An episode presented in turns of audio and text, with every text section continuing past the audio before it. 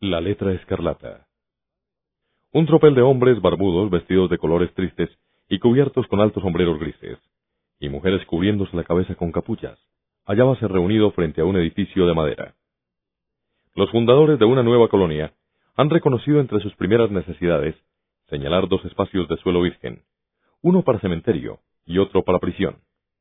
Conforme a esta regla, puede suponerse que los antepasados de Boston edificaron la primera casa prisión en algún lugar de la vecindad de Cornhill, al tiempo que trazaron el primer cementerio en un terreno perteneciente a Isaac Johnson, los alrededores de cuya tumba vinieron a ser los sepulcros congregados en el viejo patio de la capilla del rey.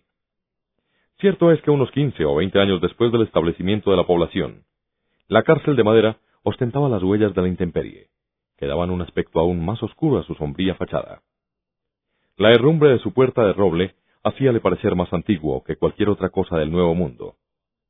Ante este edificio, y entre él y el arroyo de la calle, hallábase un prado donde había crecido la cizaña, y una disforme vegetación, justo en el suelo donde había nacido la flor negra de la sociedad civilizada una prisión. Pero a un lado de la puerta, en su umbral, había un rosal silvestre, que por rara casualidad, aquel rosal habíase conservado vivo a través de la historia, pero no podemos determinar si es que había sobrevivido a la antigua y áspera selva, tiempo después de la caída de los pinos, o de los robles que lo sombrearon, o si brotó bajo la pisada de Santa Ana Hodkinson al entrar en la prisión. Hace no menos de dos siglos, el prado frontero a la cárcel de Prison Lane hallábase ocupado por un buen número de habitantes de Boston, cuyos ojos miraban fijamente la puerta de roble. En otro pueblo, o en período más moderno de la historia de Nueva Inglaterra, la rigidez de aquella buena gente hubiese augurado que se preparaba algún horrendo asunto. Hubiese significado la ejecución anticipada de algún famoso culpable, en quien la sentencia de un tribunal había confirmado el veredicto del sentir público. Pudiera muy bien ser que un esclavo holgazán o un niño desobediente fuera a ser castigado en la picota, que algún religioso heterodoxo hubiera de ser azotado y arrojado a la población. También pudiera ocurrir que una hechicera, como la señora Hibbins, la viuda del magistrado, fuese a morir en la horca. Débil y fría era la simpatía que un transgresor podía buscar en aquellos espectadores estacionados al pie del patíbulo. En la mañana de verano que da comienzo a esta historia, era de notarse que las mujeres aparentaban tener un interés peculiar por cualquier castigo que pudiera aplicarse. La época no impedía a las mujeres salir a la vía pública y estar entre la multitud más cercana al patíbulo, para presenciar una ejecución. Las mujeres que se hallaban a la puerta de la prisión eran campesinas, y la carne de vaca y la cerveza de su Inglaterra natal entraban grandemente en su composición. Había además una franqueza y rotundidad en el lenguaje de aquellas matronas, que hoy nos alarmarían. Buenas esposas, dijo una dama de cincuenta años. Voy a deciros lo que pienso. Sería de gran provecho público el que nosotras, siendo de edad madura y miembros de la Iglesia, pudiéramos disponer de Esther Prime. Si la pícara hubiese de ser juzgado por las cinco que nos hallamos en este corrillo, ¿saldría una sentencia como la que los magistrados dictaron? No lo creo. Dice la gente, replicó otra, que el reverendo Master Dimesdale, su pastor, toma muy a pecho que ese escándalo haya llegado a oídos de su congregación. Los magistrados son caballeros temerosos de Dios, pero muy compasivos. Esta es la verdad, añadió una tercera matrona. Por lo menos deberían haber marcado la frente de Esther Prime con hierro candente, pero a esa disco la ramera poco le importará lo que puedan colocarle sobre su vestido. Puede que lo cubra con un broche, o con un adorno idólatra, y se pasee por las calles con la desvergüenza de siempre. Ah, interpuso una joven esposa que llevaba un niño en la mano. Dejad que cubra la marca. Siempre tendrá la espina clavada en el corazón.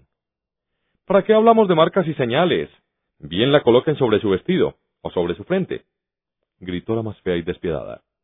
Esta mujer nos ha llenado de vergüenza y debe morir. Dejad que los magistrados, quienes han hecho que las leyes no tengan efecto, se den las gracias, cuando sus esposas e hijas se descarríen.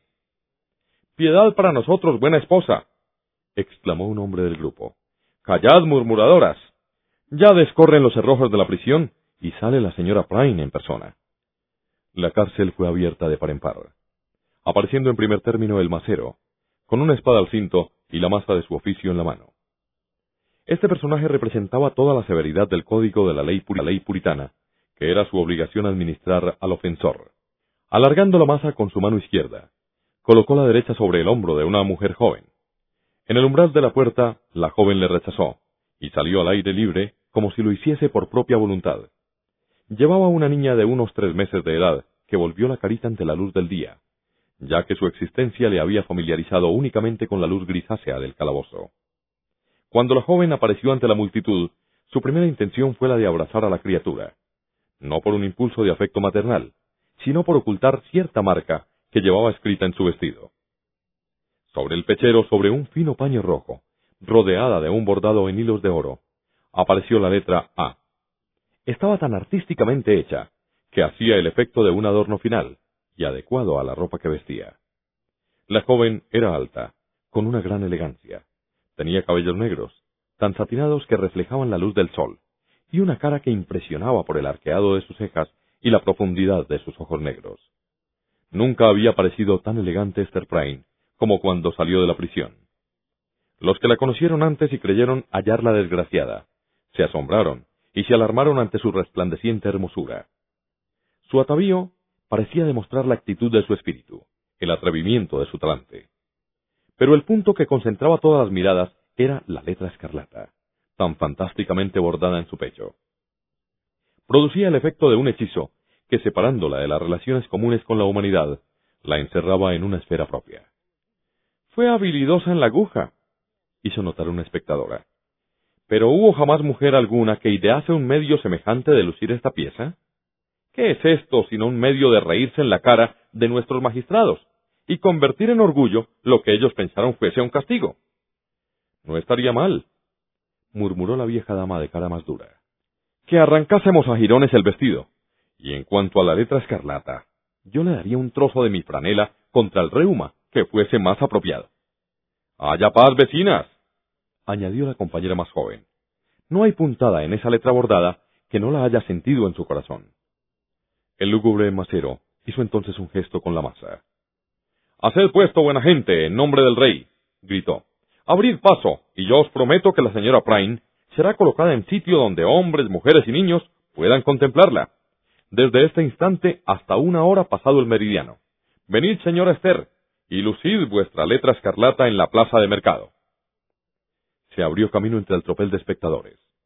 Precedida del macero y acompañada por una procesión de hombres y mujeres de rostros desagradables, se dirigió Esther Prynne hacia el lugar de su castigo.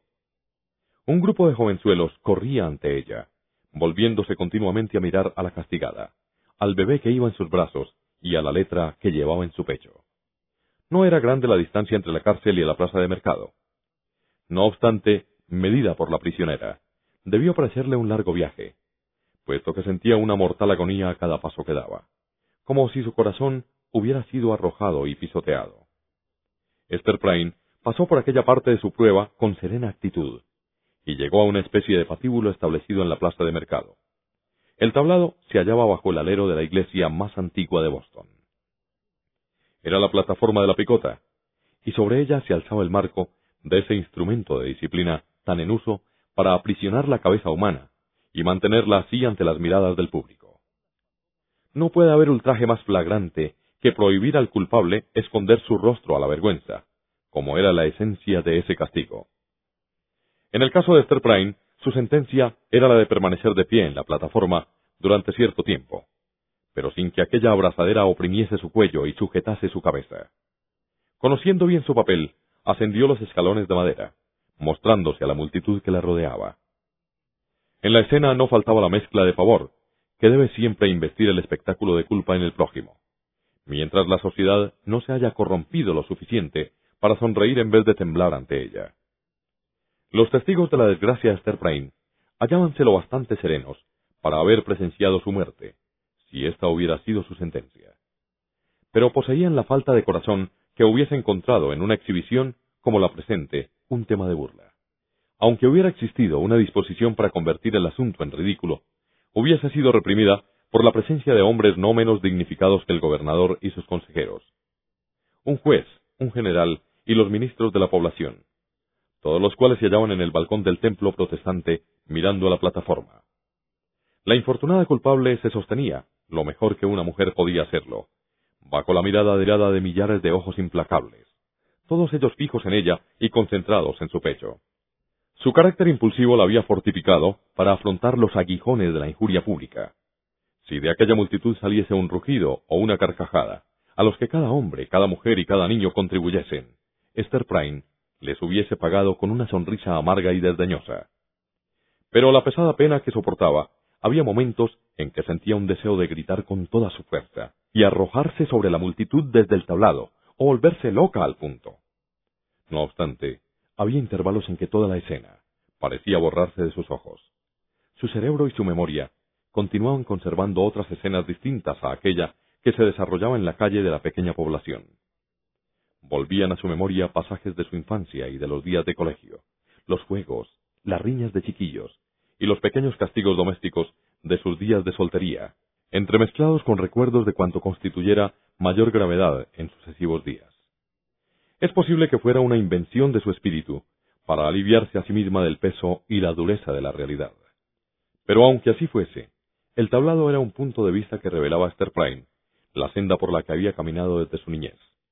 De pie en aquel lugar, vio su villa natal en la vieja Inglaterra, y el hogar de sus padres. Vio la cara de su padre con su barba blanca, la de su madre también, con la mirada de amor anhelante que siempre conservaba en su recuerdo. Vio su propia cara, brillando con belleza juvenil. Apareció allí otro rostro, el de un hombre entrado en años, pálido, con aspecto de letrado. Esta figura del estudio y del claustro estaba ligeramente deformada, con el hombro izquierdo un poco más alto que el derecho. Después se alzaron ante ella las calles estrechas, las altas casas, las catedrales y los edificios públicos de la ciudad continental, donde una nueva vida le hubiese aguardado, aún en relación con el desgraciado letrado. Por último, volvió a ver la plaza de mercado con todas las gentes elevando hasta Esther Prime sus miradas severas. ¿Podía ser aquello cierto?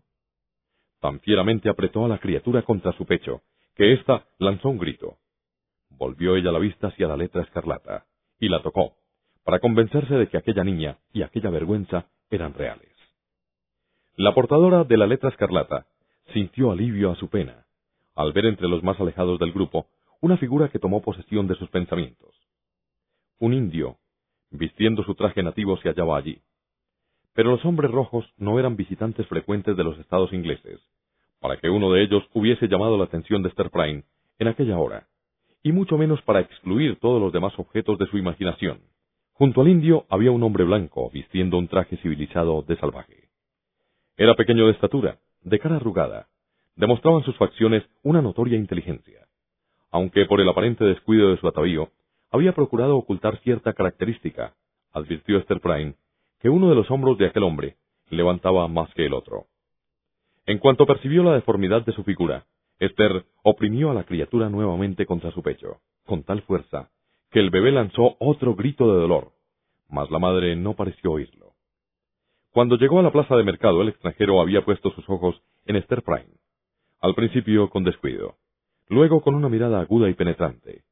Su cara se oscureció por efecto de alguna emoción poderosa, mas no obstante, la dominó pronto con un gran esfuerzo de su voluntad.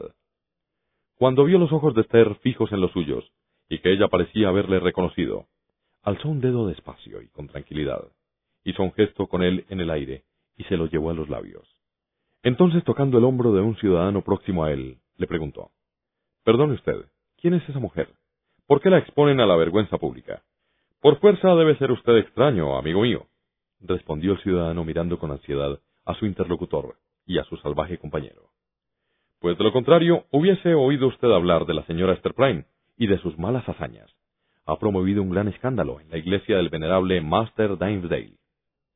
Dice usted muy bien. Soy forastero, y he sido vagabundo contra mi voluntad. He tropezado con desgracias y he permanecido como cautivo entre la gente atea del sur. Ahora me ha traído aquí este indio, para ser redimido de mi cautiverio. Así pues, será usted tan amable que me cuente algo de Esther Prime, algo de las ofensas que esa mujer haya causado, y el motivo de verla ahí sobre la picota? Ciertamente, dijo el ciudadano, se halla usted en una tierra donde se busca la iniquidad y se castiga ante la vista de los regidores y del pueblo, en Nueva Inglaterra. Ha de saber usted que esa mujer fue esposa de cierto sabio, inglés de nacimiento. pero que vivió muchos años en Ámsterdam, hasta que hace, algún tiempo se le ocurrió venir a probar fortuna entre los de Massachusetts.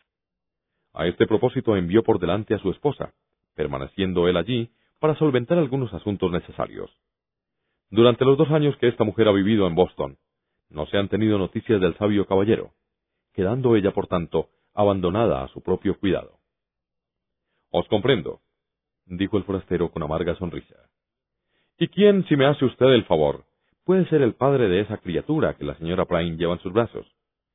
En verdad, ese asunto ha resultado un enigma, contestó el ciudadano. La señora Esther se negó a hablar en absoluto, y los magistrados se han atormentado la cabeza en vano. El hombre sabio, observó el forastero con otra sonrisa, debiera venir para indagar personalmente en el misterio. Eso sería bueno si viviese. Ahora la magistratura de Massachusetts, que esta mujer es joven y bella, y que además su marido puede estar en el fondo del mar, no han dudado en poner en ejecución contra ella la pena de muerte. Pero su gran benignidad les ha llevado a obligar a la señora Prime a permanecer solamente durante tres horas sobre la plataforma de la picota y a llevar por el resto de su vida una señal sobre su pecho. Sabia sentencia, hizo notar el forastero. Así pues será un sermón viviente contra el pecado, hasta que la letra sea esculpida sobre su tumba. Me asombra, sin embargo, que el partícipe de su iniquidad no se halle al menos junto a ella en el patíbulo. Pero se sabrá quién es. Saludó al ciudadano, y diciendo algunas palabras al indio que le acompañaba, se internaron ambos en la multitud. Mientras esto había ocurrido, Esther Prime permaneció sobre su pedestal, sin apartar la mirada del forastero. Era mejor permanecer así con tantas gentes entremezcladas con él y ella, que encontrarse con él cara a cara, los dos solos. Sintió como si volara a refugiarse bajo la pública exposición, temiendo el momento en que su protección le fuera retirada. Envuelta en estos pensamientos, oyó una voz tras ella, que repitió su nombre varias veces, en tono fuerte, solemne, para que fuese oído por toda la multitud. Escúchame, Esther Prime, dijo la voz. Para presenciar la escena, sentábase en el balcón del templo el gobernador Bellingham, en persona, con cuatro alguaciles junto a su silla. La voz que había llamado la atención de la mujer era la del reverendo Juan Wilson, el clérigo más antiguo de Boston, gran letrado y un hombre amable y de espíritu genial. Esther Prime, dijo el clérigo, he venido con mi joven hermano, bajo cuya predicación has tenido el privilegio de sentarte. Entonces el señor Wilson puso la mano sobre el hombro de un joven pálido que estaba a su lado. He tratado de persuadir a este joven para que viniese a tratar contigo ante el cielo, ante estos regidores, la vileza de tu pecado. Conociendo tu temperamento mejor que yo, podía juzgar con mayor acierto los argumentos que debieran emplearse, para que no ocultes por más tiempo el nombre de aquel que te indujo a la falta. Pero opone a mi parecer, con demasiada suavidad para un joven, por sabio que parezca, que sería equivocar la naturaleza de una mujer, forzarla a abrir de par en par los secretos de su corazón, en presencia de una multitud tan numerosa. He tratado de convencerle de que la vergüenza está en cometer el pecado, y no en hacerlo ver después. ¿Qué dices a esto, una vez más, hermano Dimesdale? ¿Has de ser tú o yo quien haya de bregar con el alma de esta pobre pecadora? Hubo un murmullo entre los ocupantes del balcón, y el gobernador Bellingham dio expresión a este significado, diciendo con voz autoritaria, si bien suavizada por el respeto hacia el joven clérigo a quien se dirigía. Buen Master Dimesdale, la responsabilidad del alma de esta mujer está en sus manos. A usted le incumbe exhortarla al arrepentimiento y a que confiese, como prueba y consecuencia de él.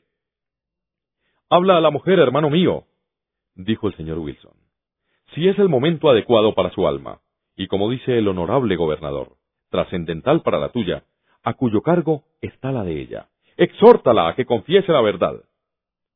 El reverendo Dimesdale humilló la cabeza en callada oración, al parecer, y luego se adelantó e inclinándose sobre el balcón, y mirándola a los ojos dijo, Esther Prime, oyes lo que dice este buen hombre, y ves la responsabilidad bajo la que obro. Si crees que sea para la paz de tu alma y para que tu castigo terrenal sea más efectivo para tu salvación, te ordeno que digas el nombre de tu compañero de pecado. No calles por cualquier piedad equivocada hacia él, porque aunque tuviese que permanecer de pie junto a ti, sobre tu pedestal, Mejor sería así que ocultar un corazón culpable durante toda la vida. ¿Qué puede hacer por él tu silencio, sino tentarle, impulsarle a añadir hipocresía al pecado? La voz del pastor era temblorosamente dulce, rica, honda y quebradiza. El sentimiento que tan evidentemente le manifestaba hizo que vibrase en todos los corazones y llevó a todos los oyentes a un acuerdo de simpatía.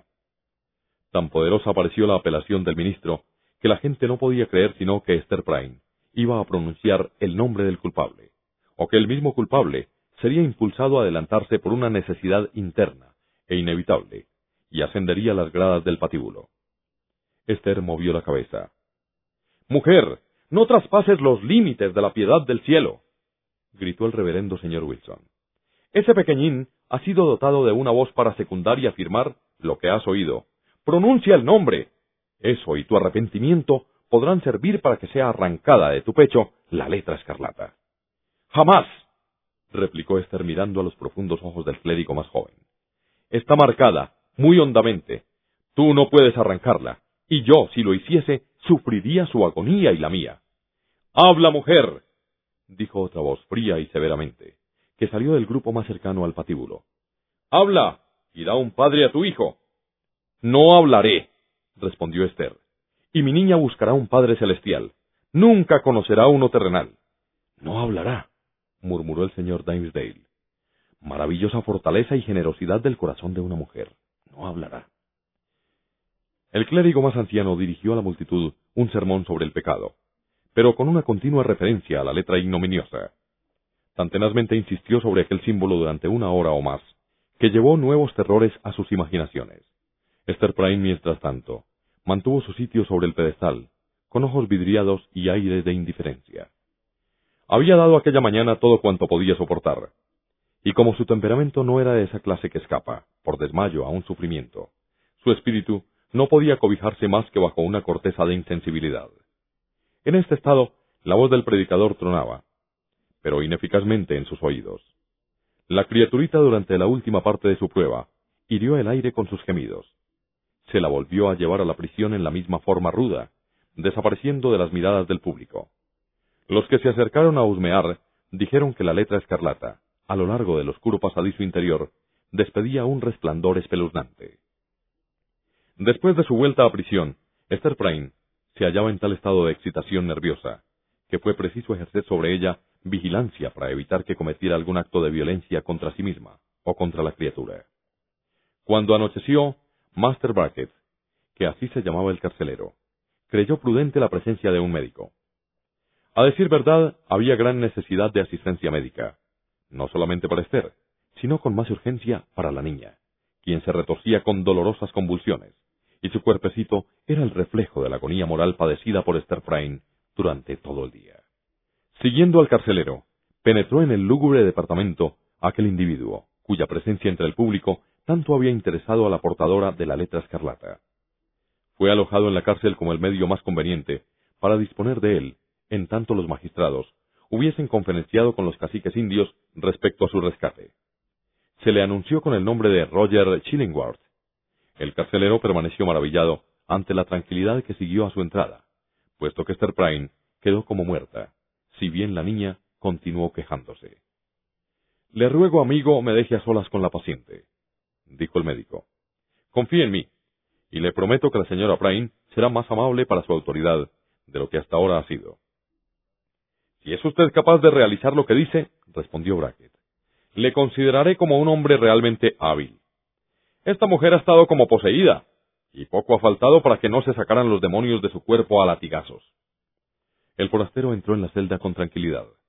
Su modo de conducirse no cambió al salir el carcelero, dejándole frente a frente con la mujer que permanecía absorta al notar su presencia, como si entre ellos hubiera habido una relación íntima. Sus primeros cuidados fueron para la niña. La examinó, y después comenzó a abrir una cartera que sacó de debajo de su traje parecía tener preparados médicos, uno de los cuales mezcló con agua.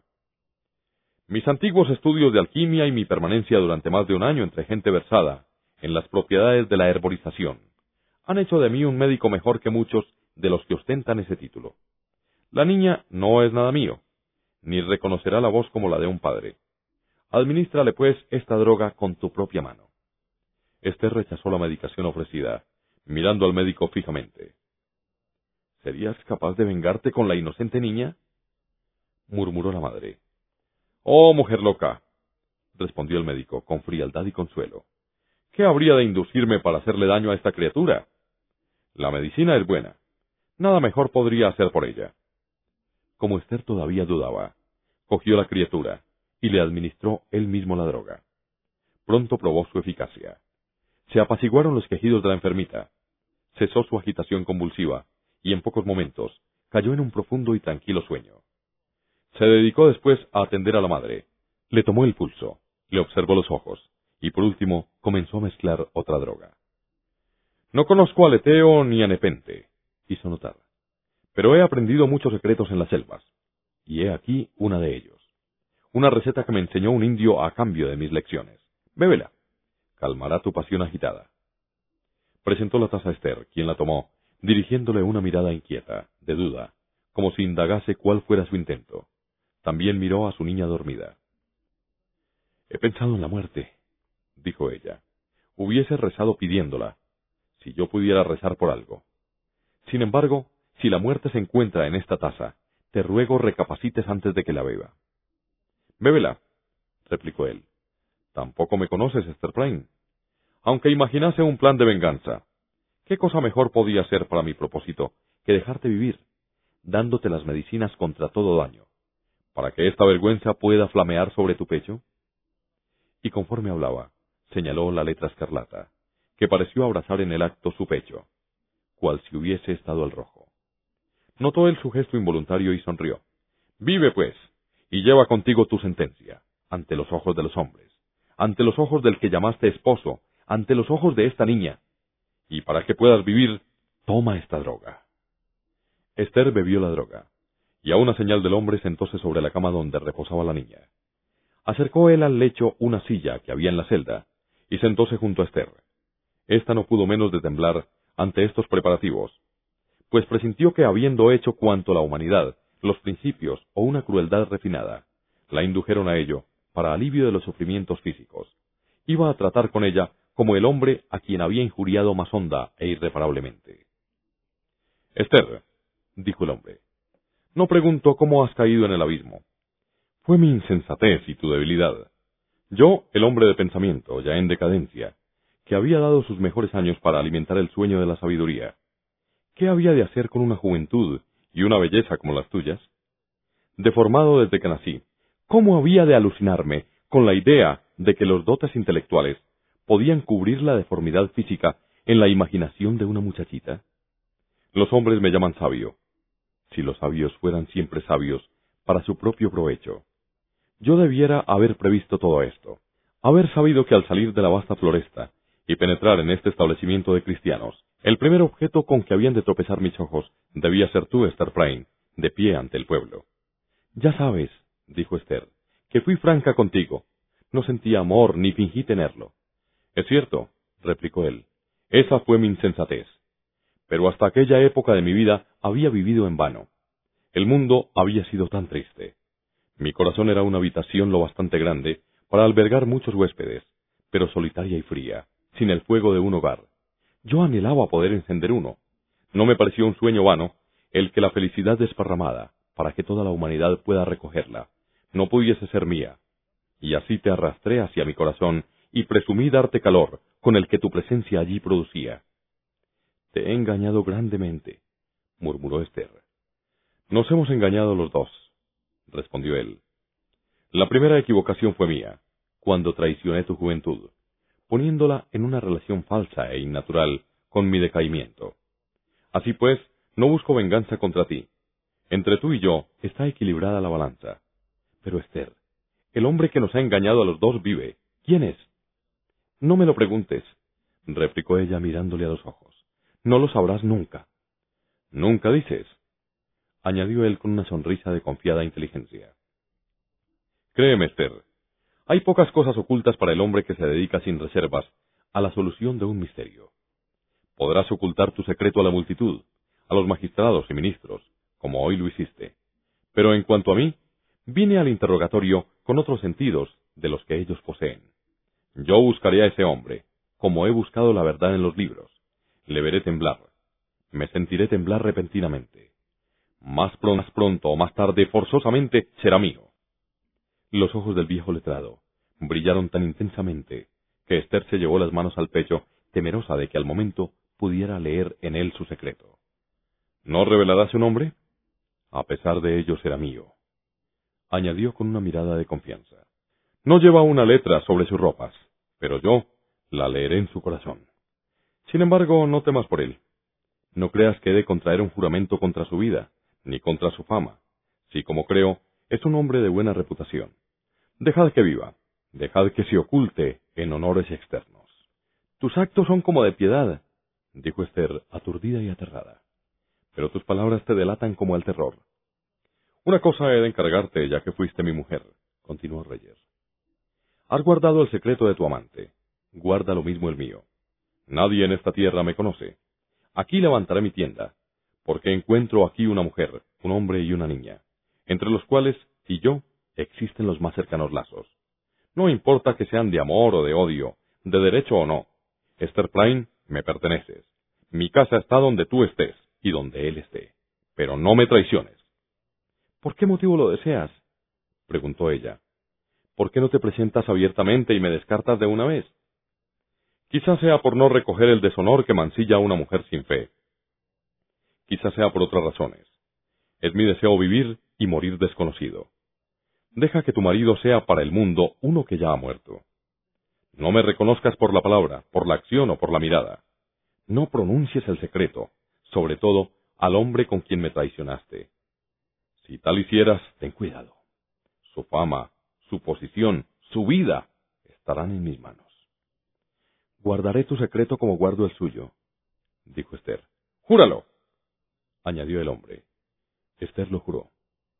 Ahora, señora Prain, dijo Roger Chillingworth, ¿cómo ha de llamársele de aquí en adelante? Te dejo a solas con tu hija y con la letra escarlata. Esther, ¿te obliga la sentencia a llevar esa marca hasta cuando duermes? ¿No tienes miedo a las pesadillas?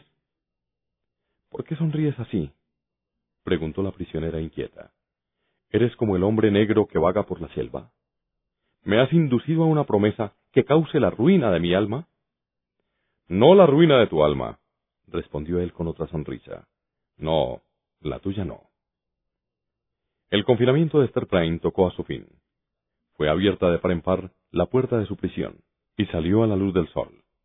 Quizá existía una tortura más real en primeros pasos que dio en el umbral de la cárcel, que no en la procesión y el espectáculo ya descritos. Entonces se sostuvo por una tensión de nervios y por toda la energía de su carácter, que le permitían convertir la escena en una especie de triunfo espeluznante. La misma ley que la condenó la había sostenido a través de la prueba de la ignominia. Pero ahora con aquel camino inobservado, desde la puerta de la prisión, comenzaba la costumbre diaria, y debía sostenerla y llevarla adelante con los recursos de su carácter, o hundirse bajo ella.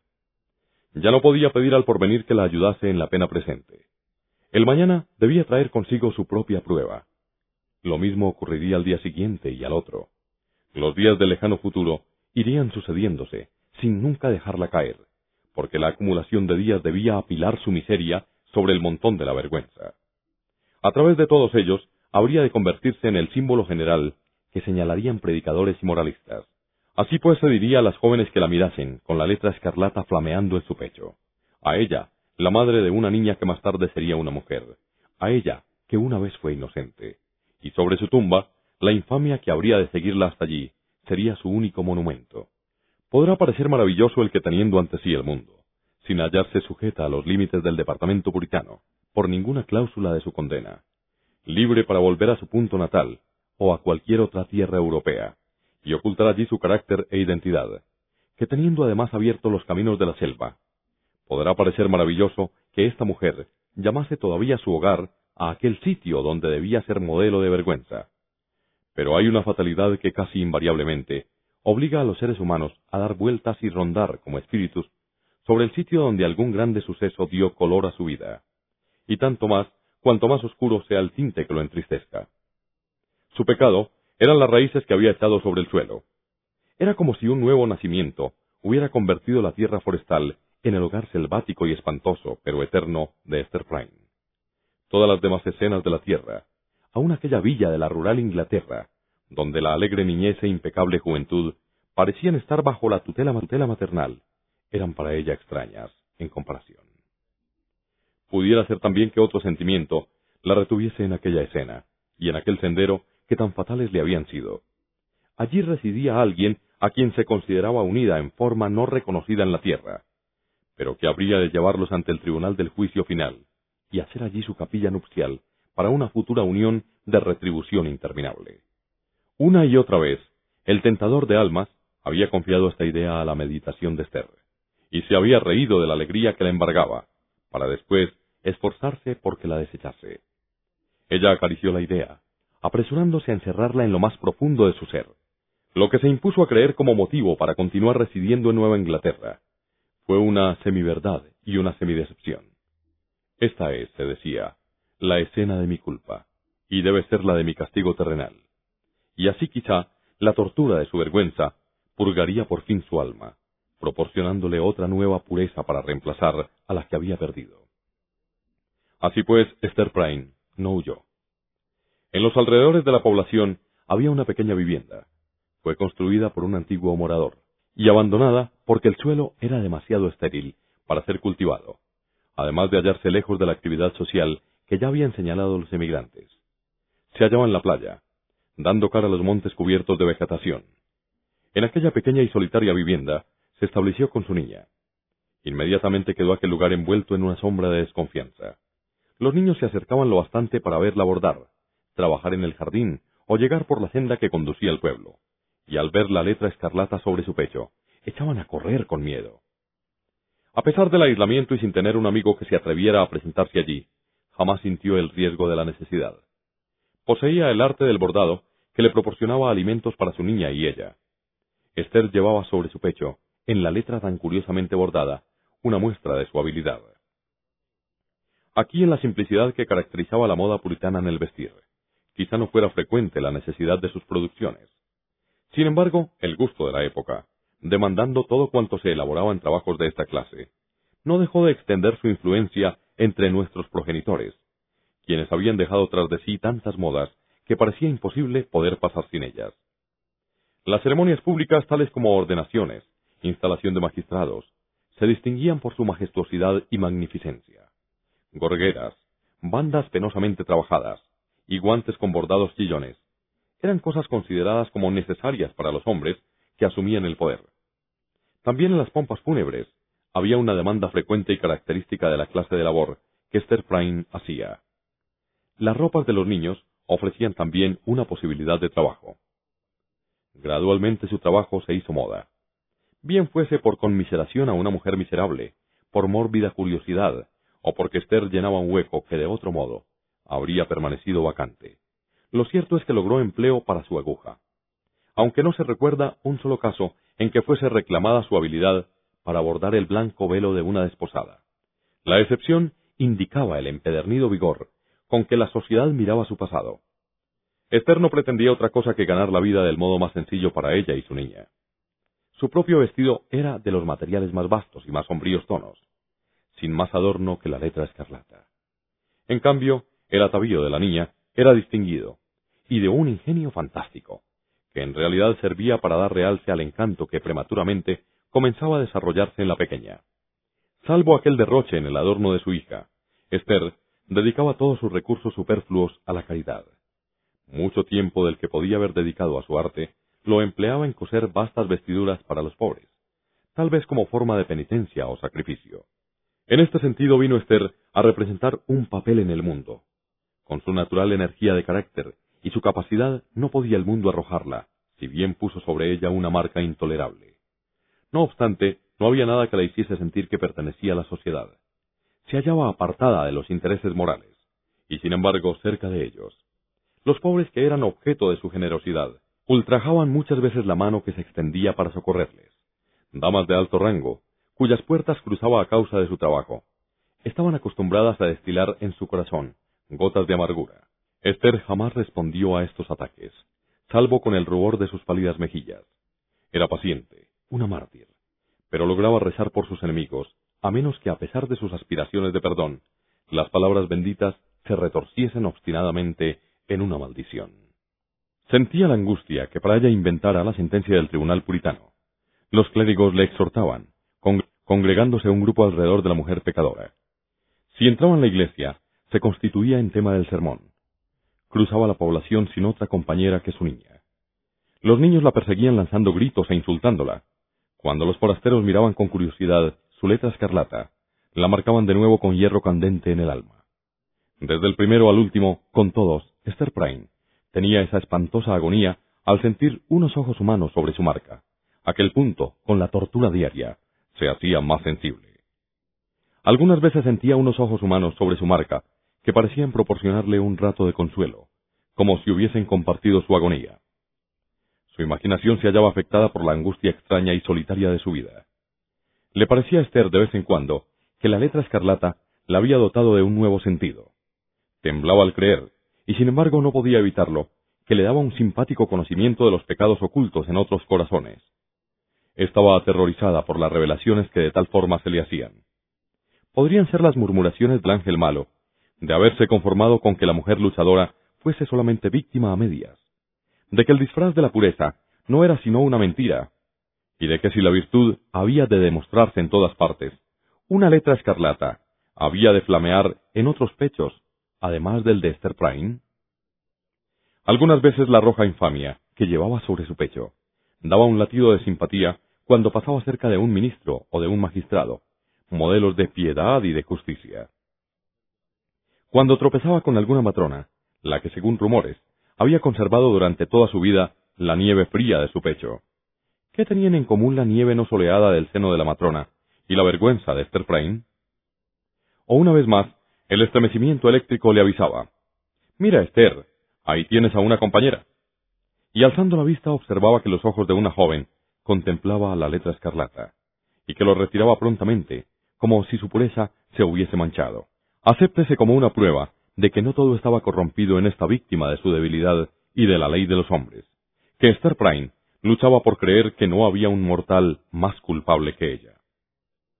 Las gentes creían que el símbolo no era simplemente un paño de color rojo coloreado, sino que era el rojo del fuego infernal, y que podía verse cómo se iluminaba cuando Esther Prime caminaba de noche. Y hemos de decir que chamuscaba tan hondamente su pecho, que quizá había más verdad en el rumor que en lo que nuestra incredulidad está inclinada a admitir. La niña cuya vida había brotado de la fértil exuberancia de una pasión culpable. Cuán extraña le parecía a la mujer la belleza que día a día se hacía más brillante, y la inteligencia que derrochaba su temblorosa luz sobre las delicadas facciones de la niña, su perla, porque así la llamaba. Los hombres habían señalado el pecado de aquella mujer con una letra escarlata, de tan potente eficacia, que no había simpatía humana que pudiera alcanzarla. Dios, como directa consecuencia del pecado, le había concedido una criatura encantadora, para unir por siempre a su madre con la raza de los mortales, y para ser un alma bendita en el cielo. No obstante, estos pensamientos afectaban a Esther Prime. Día tras día, contempló el desarrollo de la niña, temiendo siempre observar alguna particularidad feroz que correspondiese a la culpabilidad a la que debía su ser. No tenía ningún defecto físico. Tenía una gracia natural, una belleza sin tacha. Su atavío, por simple que fuese, daba siempre la impresión de ser el que mejor le sentaba. Pero la pequeña Perla no vestía ropa rústica. Su madre había comprado los más ricos tejidos, y permitió a su facultad imaginativa toda su potencia en el arreglo de la niña. La apariencia de Perla tenía un encanto de variedad infinita. En aquella niña había muchas niñas, desde la hija de un aldeano hasta la de una princesa. Pero le faltaban referencia y adaptación al mundo en que había nacido. La niña no podía ser amoldada a reglas. Al darle existencia, se había quebrantado una gran ley. Perla absorbía su alma del mundo espiritual y su forma corpórea del material de la tierra. La lucha del espíritu de Esther se había perpetuado en Perla. Podía reconocer en la niña su modo rudo, desesperado y desafiador, su genio y hasta la tristeza y el desaliento que habían anidado en su corazón. La disciplina de familia en aquellos días era muy rígida. La frecuente aplicación de la disciplina impuesta por la autoridad bíblica se usaban como un régimen soberano para el desarrollo de todas las virtudes infantiles. Pensando en sus propios errores, trató de imponer una dirección tierna pero estricta a la niña. Mas la tarea era demasiado para su habilidad. Después de probar con sonrisas y regaños, Esther se vio obligada a desistir y dejar que la criatura fuese llevada por sus impulsos. Cualquier castigo hacía efecto o no en la pequeña perla, según el capricho que regía el momento. Cuando aparecía cierta mirada en sus ojos profundamente negros, se llenaba de una extraña intangibilidad y alejamiento. Era como si estuviese suspendida en el aire. En tales casos se veía obligada, Esther, a correr detrás de la niña, para luego apretarla contra su pecho fuertemente y cubrirla de besos. Muchas veces vertía Esther lágrimas apasionadas. Entonces quizá fruncía Perla el entrecejo, apretaba los puños y daba a sus pequeñas facciones un aspecto severo, y a sus ojos una mirada de antipático descontento. Algunas veces reía de nuevo, como una cosa incapaz de sentir la tristeza humana.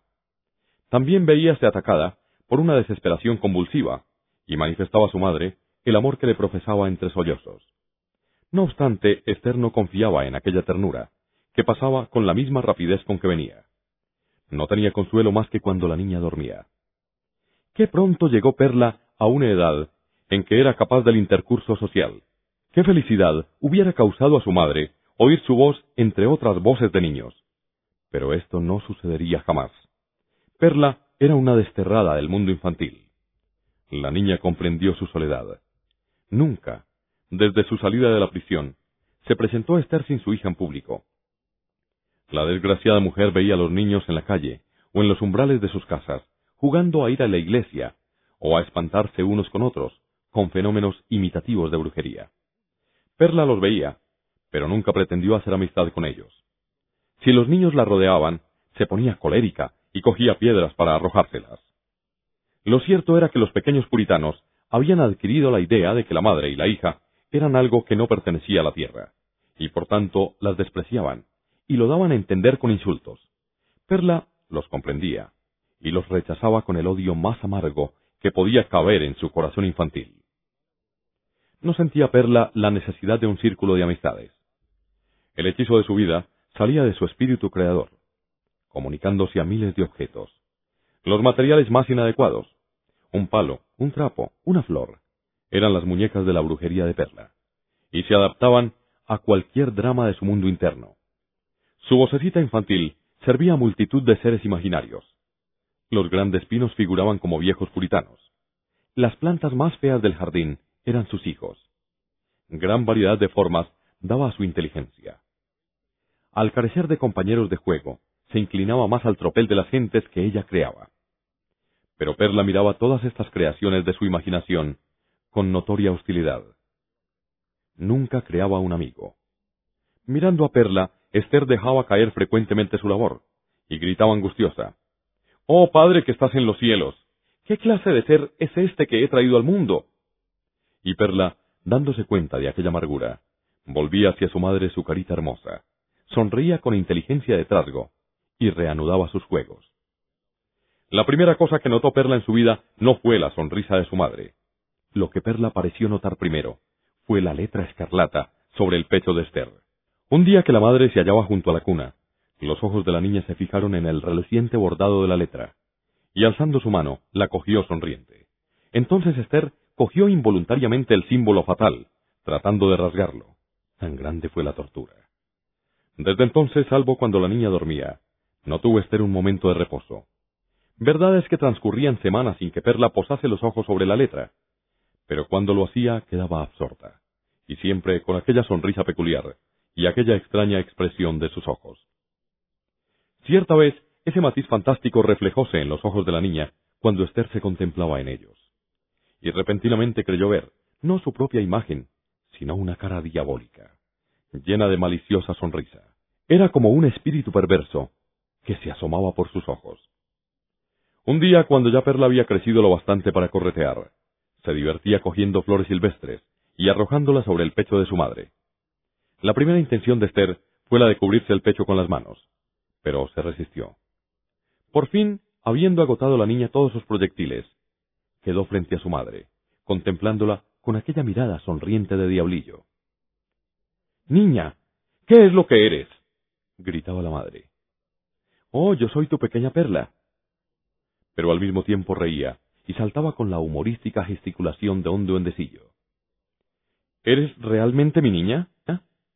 preguntó Esther.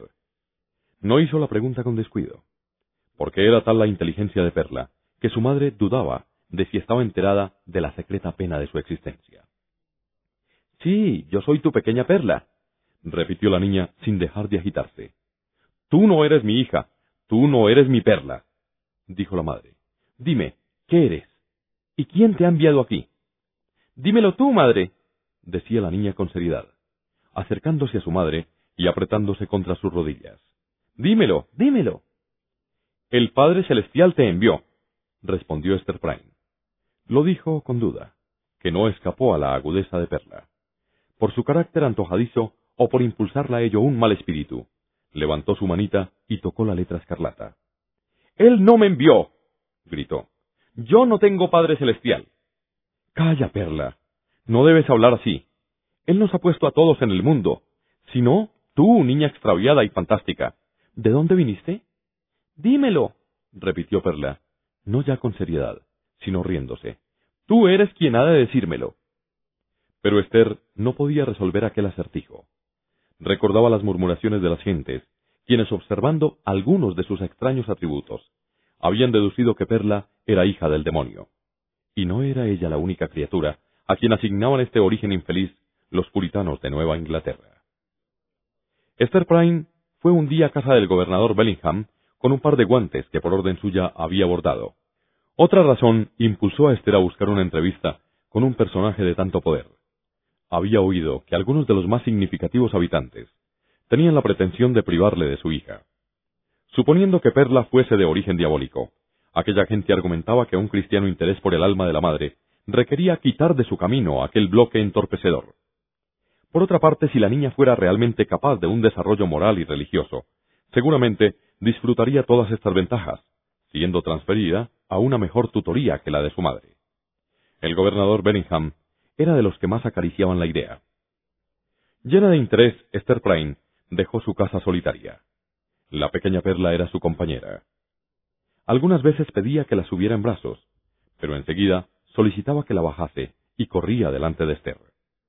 Perla tenía una belleza que brillaba con tonos profundos y vivos, ojos que poseían profundidad y un cabello de tono castaño satinado, que en posteriores días sería negro.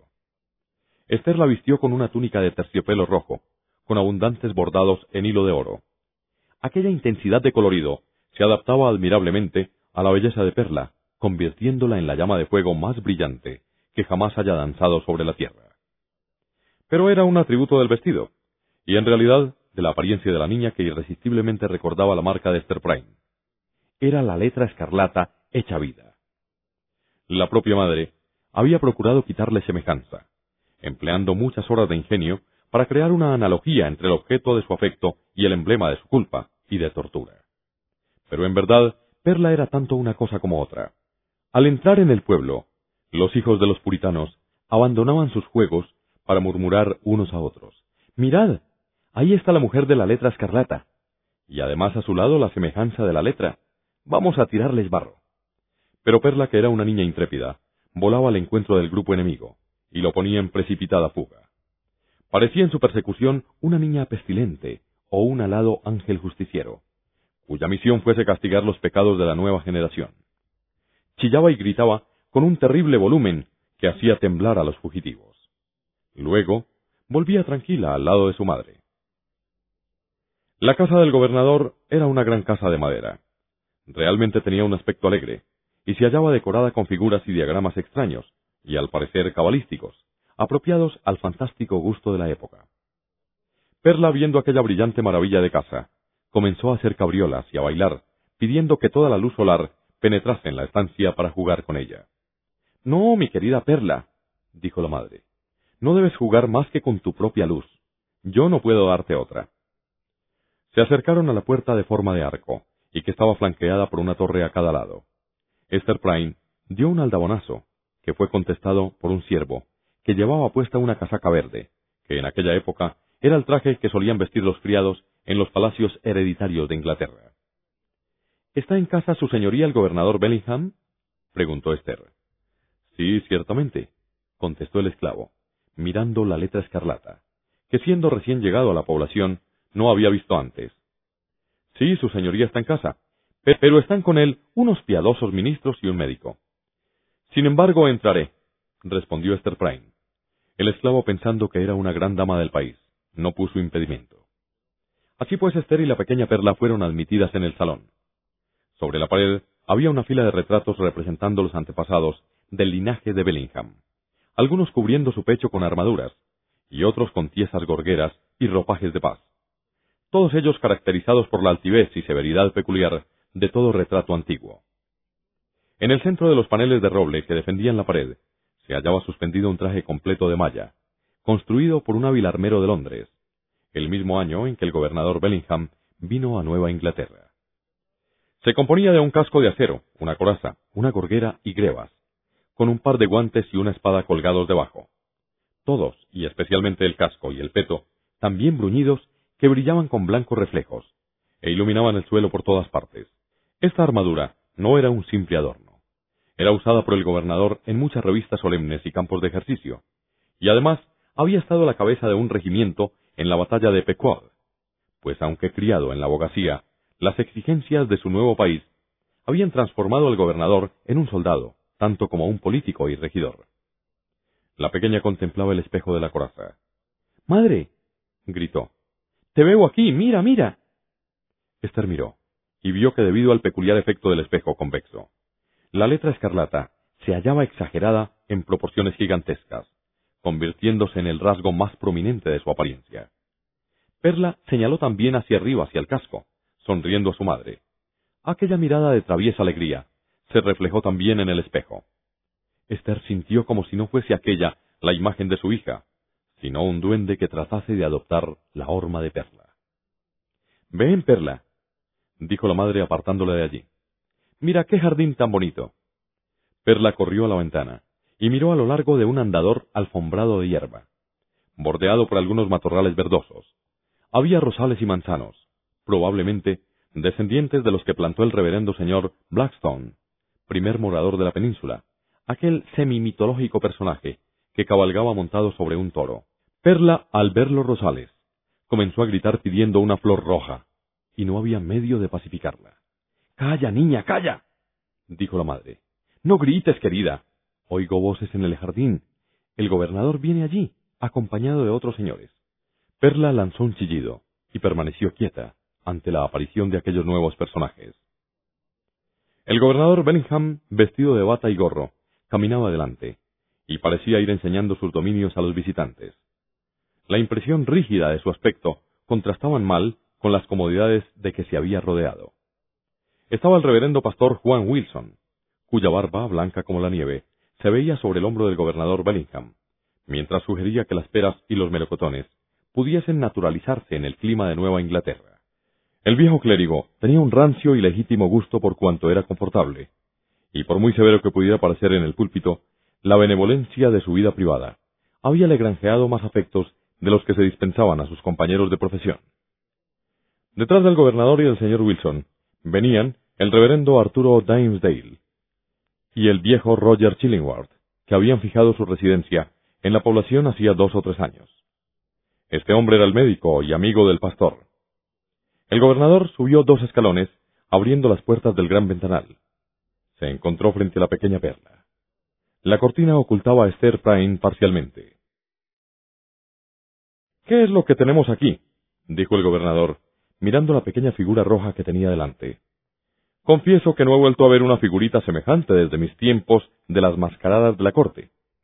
Allí acostumbraba a ver un enjambre de estas pequeñas apariciones.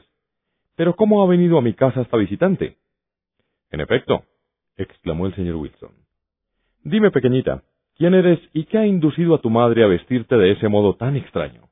¿Eres una niña cristiana? ¿O eres una de esas hadas que creíamos haber dejado en la vieja Inglaterra? Yo soy la niña de mi madre, respondió la visión roja, y mi nombre es Perla. ¿Perla? Rubí más bien, o rosa roja, a juzgar por tu resplandor, replicó el viejo ministro. Pero, ¿dónde está tu madre? Ah, ya la veo. Y volviéndose al gobernador, murmuró. Esta es la niña de quien hemos hablado. Y aquella mujer, Esther Prime, su madre. ¿Es posible? exclamó el gobernador. Esta niña no podía ser sino la hija de la mujer escarlata. El gobernador penetró en el salón, seguido de sus tres huéspedes. Esther Prime, dijo fijando su mirada sobre ella. Hemos hablado mucho de ti en estos días. Hemos entablado discusión sobre si nosotros hacemos bien en descargar nuestras conciencias, confiando un alma inmortal, como esa niña, al cuidado de una mujer que ha tropezado y caído. Habla tú, que eres su madre. ¿No crees que debería la niña ser educada severamente, corregida con rectitud e instruida en las verdades del cielo y la tierra? ¿Qué puedes tú hacer por la niña en este sentido? Yo puedo enseñar a mi pequeña Perla todo cuanto esto me ha enseñado. Mujer, replicó el magistrado. Por la mancha que esa letra significa, es por lo que pondríamos tu hija en otras manos. Sin embargo, dijo la madre con calma, palideciendo, esta divisa me ha enseñado, y me enseña diariamente, me está enseñando en este mismo momento, lecciones por las que mi hija puede ser más instruida y más buena, a pesar de que a mí no pueden serme de provecho alguno. Nosotros juzgaremos el asunto, dijo Bellingham, y veremos qué es lo que podemos hacer. Buen Master Wilson, ruego a usted examine a Perla y vea si tiene la educación cristiana de una niña de su edad. Perla, dijo con gran solemnidad, ¿puedes decirme, hija mía, quién te creó? Perla sabía muy bien quién la había creado, porque Esther Prime, muy pronto después de su charla con la niña respecto a su Padre Celestial, comenzó a informarla de esas verdades. Así pues, Perla podía sufrir el examen, pero selló sus labios. Después de meterse el dedo en la boca, de rehusar muchas veces, responder a la pregunta, la niña dijo que no había sido hecha, sino que había sido cogida por su madre del rosal que crecía a la puerta de la prisión. Roger Chillingworth, con una sonrisa en su rostro, murmuró algunas palabras al oído del joven clérigo. Esther Prime miró a aquel hombre, y aún entonces se alarmó al notar el cambio que habían sufrido sus facciones, lo feas que se habían vuelto, lo más lúgubre que era su rostro, y lo mucho más desgraciado que era su cuerpo, desde los días en que lo había conocido familiarmente. Esto es terrible, exclamó el gobernador, reponiéndose del asombro que le causó la respuesta de Perla. He aquí una criatura de tres años, que no puede decir quién la creó. Sin duda están oscuras, como lo está su alma, su presente y su futuro. Creo, señores, que no necesitamos seguir indagando. Esther cogió a Perla en brazos, y con la más fiera expresión, se puso frente al viejo magistrado. Sola en el mundo con aquel tesoro para conservar vivo su corazón, sintió que poseía derechos contra el mundo, y estaba dispuesta a defenderlos hasta la muerte. Dios me dio la criatura, gritó. Él me la dio en compensación de todas las cosas que vosotros me habéis quitado. Es mi ventura. Es también la que me sostiene viva. Perla también me castiga, ¿No veis que ella es la letra escarlata? No me la quitaréis, antes la muerte. Pobre mujer, exclamó el clérigo anciano. La niña será atendida con todo cuidado, mejor que lo que tú puedes hacerlo. Dios la puso bajo mi tutela, repitió Esther. No la entregaré. Y entonces, por un impulso repentino, se volvió al clérigo Timesdale. Habla por mí, tú, tú fuiste mi pastor, y tuviste mi alma bajo tu cuidado. Tú me conoces mejor que estos hombres. Tú conoces mi corazón y lo que son los derechos de una madre. Tú sabes lo poderosos que son cuando la madre no tiene más que su hija y la letra escarlata. No perderé a mi hija, mírala. Hay verdad en lo que dice Esther, comenzó diciendo el ministro. Y verdad en el sentimiento que la inspira. Dios le dio la criatura, y le dio además un conocimiento instintivo de su naturaleza y necesidades, ambas tan peculiares al parecer, que ningún otro ser mortal puede poseer. Y a mayor abundamiento no hay una relación de santidad entre la madre y la niña. Eh, ¿cómo es eso, Master Dale? interrumpió el gobernador. Acláreme eso. Si nosotros la juzgásemos de otro modo, reasumió el ministro, no diríamos que el Padre Celestial ha reconocido ligeramente una comisión de pecado, y que en modo alguno ha hecho la distinción entre la lascivia y el amor sagrado, esta hija de la culpa de su padre y de la vergüenza de su madre ha venido de la mano de Dios, para laborar en su corazón de mil formas diversas. Fue indicada para su bendición, para la única bendición de su vida. Fue indicada como la propia madre nos ha dicho, como una retribución, como una tortura para ser sentida en muchos momentos, como una espina, como una mancha. Si ella no hubiese expresado este pensamiento en el aspecto de esta pobre niña, ¿nos recordaría tan forzosamente el rojo símbolo que ostenta sobre su seno? Muy bien dicho, exclamó el señor Wilson. Yo temí que la mujer no tenía otro pensamiento que el de hacer de su niña un saltimbanqui. Oh, no, nada de eso, continuó el señor Dimesdale. Ella reconoce el milagro que Dios forjó en la existencia de esa niña. Y tal vez sienta que esa fortuna fuese indicada sobre todas las cosas, para guardar viva el alma de la madre y preservarla de mayores negruras de pecado a que Satanás hubiera tratado de arrojarla. Así pues, por el bien de Esther Prime y por el de la niña, dejémoslas donde la providencia ha creído apropiado dejarlas. Habla usted con mucho ardor, díjole sonriendo Roger Chillingworth. Y hay un profundo significado en lo que mi joven hermano ha dicho, añadió el reverendo Wilson. ¿Qué dice usted, Master Bellingham? ¿No cree usted que ha abogado bien por la pobre mujer? En efecto, habremos de dejar el asunto tal como está ahora, al menos mientras la mujer cause otro escándalo. Sin embargo, la criatura ha de ser puesta en manos de usted o de Master Dimesdale para su debida instrucción en el catecismo, y a su debido tiempo, los cabezas de familia han de cuidarse de que acuda a la escuela y a la capilla. El joven pastor se había retirado unos pasos del grupo. Perla se dirigió hacia él, tomando una de sus manos entre las suyas, apoyó sobre ella la mejilla. Fue una caricia tan tierna y voluntaria que su madre se preguntó, ¿Es esa mi perla? Sabía que había amor en el corazón de la niña, aunque casi siempre se revelaba como pasión, y escasamente dos veces en su vida se había mostrado tan tierna como entonces. El pastor miró alrededor, puso la mano sobre la cabeza de la niña, dudó un instante, y luego la besó en la frente. La pequeña perla comenzó a reír, y penetró en el salón con tal ligereza que el viejo señor Wilson creyó que ni las puntas de sus pies tocaron el suelo. La pequeña envoltura debe ocultar una brujería. No necesita la escoba de las mujeres viejas para volar. Es una criatura extraña, hizo notar Roger Chillingworth. Fácil es ver en ella parte de su madre. Dijo el señor Wilson. Más vale rezar y rogar por ella. Esther Prime y su niña abandonaron la casa. Cuando descendían las gradas, se asomó la señora Higgins, hermana del gobernador Benningham. ¿Irás con nosotras esta noche? dijo. Habrá una compañía muy alegre en la selva, y prometí al hombre negro que Esther Prime sería una de las nuestras. Excúsame, contestó Esther. Tengo que trabajar en casa y cuidar a mi perla.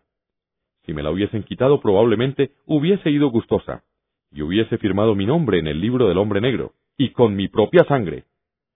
Ya te tendremos allí pronto, respondió la dama bruja, refunfuñando. Bajo el nombre de Roger Chillingworth se ocultaba otro nombre, desconocido para todos excepto para Esther Prime, y poseyendo el candado y la llave de su silencio, optó por ocultar su nombre a la humanidad y desvanecerse. Una vez efectuado este propósito, debían sobrevenir nuevos intereses, e igualmente un nuevo propósito de fuerza suficiente para ocupar todo el poder de sus facultades. Fijó su residencia en la población puritana, sin otra presentación que su saber e inteligencia. Se presentó como médico. Hombres habilidosos en la profesión médica eran raros en la colonia. La salud de Boston había estado hasta entonces bajo la tutela de un viejo diácono y boticario. El único cirujano era uno que combinaba el ejercicio casual de aquel arte con el blandido de una navaja de afeitar. Comparado con aquel cuerpo profesional, Roger Chillingworth era una brillante adquisición. En su cautividad india, había adquirido mucho conocimiento de las propiedades de hierbas y raíces nativas. Al poco tiempo de su llegada, eligió al reverendo señor Dimesdale para su guía espiritual. El joven pastor era considerado por sus más fervorosos admiradores, poco menos que un apóstol enviado del cielo. En aquel período había comenzado a sentirse enfermo. Para los que conocían sus costumbres, la palidez del ministro era debida al exceso de estudio y a los ayunos y vigilias de que hacía práctica. Él, por otra parte, manifestaba su pensamiento de que si la providencia creía necesario que muriese, sería por su falta de merecimientos para cumplir su misión en la tierra. No podía negarse el hecho. Su cuerpo adelgazaba. Su voz tenía cierta profecía de decaimiento. Cuando sufría la más ligera alarma, se llevaba la mano al corazón primero, y luego se coloreaban sus mejillas con una palidez indicadora del dolor. Tal era la condición del pastor, cuando Roger Chillingworth llegó a la población. Se le consideraba hombre de habilidad. Se observó que recogía hierbas y flores silvestres, que arrancaba raíces y cortaba ramas de los árboles de la selva. Se le oía hablar de hombres famosos, cuyos experimentos científicos se tenían poco menos que por sobrenaturales. ¿Por qué con aquella posición en el mundo de la ciencia había ido allí? ¿Qué podía buscar en las selvas, cuando su campo eran las ciudades?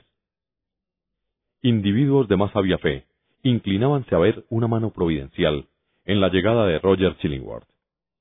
Esta idea tomó cuerpo por el interés que el médico manifestaba siempre por el joven clérigo. Se hizo su feligrés y trató de ganarse su amistad y confianza. Expresó gran alarma por el estado de salud de su pastor, sintiendo deseos de lograr su curación. Los ancianos, los diáconos, las madres de familia y las jóvenes del rebaño del señor Dimesdale le pedían que aceptase los ofrecimientos que le hacía el médico. El ministro rechazó sus ruegos. No necesito medicina, dijo. Pero los más viejos pastores de Boston y los diáconos de su iglesia le cuestionaban por el pecado que cometía al rechazar la ayuda que le ofrecía la providencia. Finalmente prometió ver al médico. Cuando el reverendo Dimesdale pidió consejo profesional al viejo Roger, le dijo, Desearía si fuese esa la voluntad de Dios, que mis labores, mis pecados y penas, terminasen pronto conmigo. Que lo que hay de terrenal en ellos fuese enterrado en mi fosa, y lo espiritual que me acompañase al estado eterno. Es así como debe hablar un joven ministro, replicó Chillingworth. Despreciar así la vida de un hombre joven que aún no ha echado raíces. No, replicó el pastor con expresión de dolor. Los hombres buenos siempre se juzgan miserablemente, dijo el médico. De este modo logró Roger hacerse el consejero médico del señor Dimesdale. Daban largos paseos por la orilla del mar y de la selva, con frecuencia el uno era huésped del otro, en su lugar de estudio y retiro. Así escudriñó Roger a su paciente con todo cuidado. Consideraba esencial conocer al hombre antes de intentar hacerle un bien. Donde quiera que haya un corazón y una inteligencia, las enfermedades del cuerpo físico están matizadas con sus peculiaridades. En Arturo Dimesdale eran tan activos el pensamiento y la imaginación, y tan intensa la sensibilidad, que la enfermedad corporal parecía tener allí su campo de operaciones. Por eso el médico trató de ahondar en el enfermo, como un buscador de tesoros en una caverna. Un hombre agobiado por un secreto debiera evitar la intimidad con este médico. Una especie de intimidad crecía entre los dos cerebros cultivados. Discutían todo tópico de ética y religión, de asuntos públicos y privados. Después de algún tiempo, por indicación de Roger, los amigos del pastor hicieron un arreglo, por el cual se hospedaron los dos en la misma casa. Cuando se logró este objeto, fue grande la alegría de la población. Se apreció como la mejor medida posible para el bienestar del enfermo, que hubiese escogido alguna de las muchas damiselas para convertirla en su esposa. Sin embargo, no había propósito de que Arturo Dimesdale diese ese paso. La nueva residencia de los dos amigos estaba próxima a la capilla del rey, y en ella vivía una viuda perteneciente a una familia distinguida. El cuidado de la viuda asignó a Dimesdale una habitación exterior soleada. En este cuarto estableció el clérigo su biblioteca.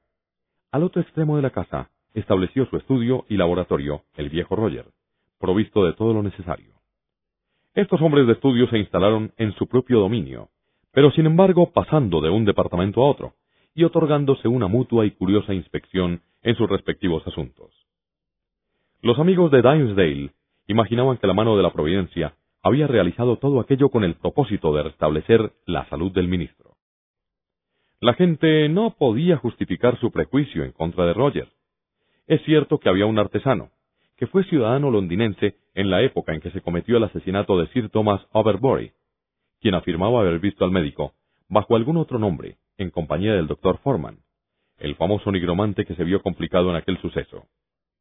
Dos o tres individuos apuntaban que el médico, durante su cautiverio indio, había aumentado sus conocimientos médicos, por haberse mezclado en los encantamientos de los sacerdotes salvajes, quienes eran reconocidos como hechiceros y que aparentemente realizaban curas milagrosas por su habilidad en el arte negro. Un gran número de personas afirmaban que Roger Chillingworth había sufrido un gran cambio en su aspecto desde que se estableció con Dimesdale. En un principio su expresión era de calma y de estudio, Ahora había en su semblante algo feo, de maldad, que antes no habían observado. Según el vulgo, el fuego de su laboratorio había sido llevado desde las profundas regiones y alimentado por un fuelle infernal, y su cara iba ennegreciéndose con el humo. En suma, llegó a ser opinión casi general que Arturo Dimmesdale se hallaba encantado por el propio Satanás, o por su emisario, en la forma de Roger Chillingworth. Este agente diabólico tenía permiso divino para ganarse la intimidad del clérigo y conspirar contra su alma. La gente creía que el ministro saldría del conflicto transfigurado, con la gloria que había de ganar. Pero a juzgar por la tristeza y el terror que se advertían en los ojos del ministro, la batalla era amarga y la victoria insegura. Roger Chillingworth había sido siempre de temperamento tranquilo y amable. Fue un hombre puro y recto en sus relaciones con el mundo. Había comenzado una investigación severa, deseoso únicamente de hallar la verdad.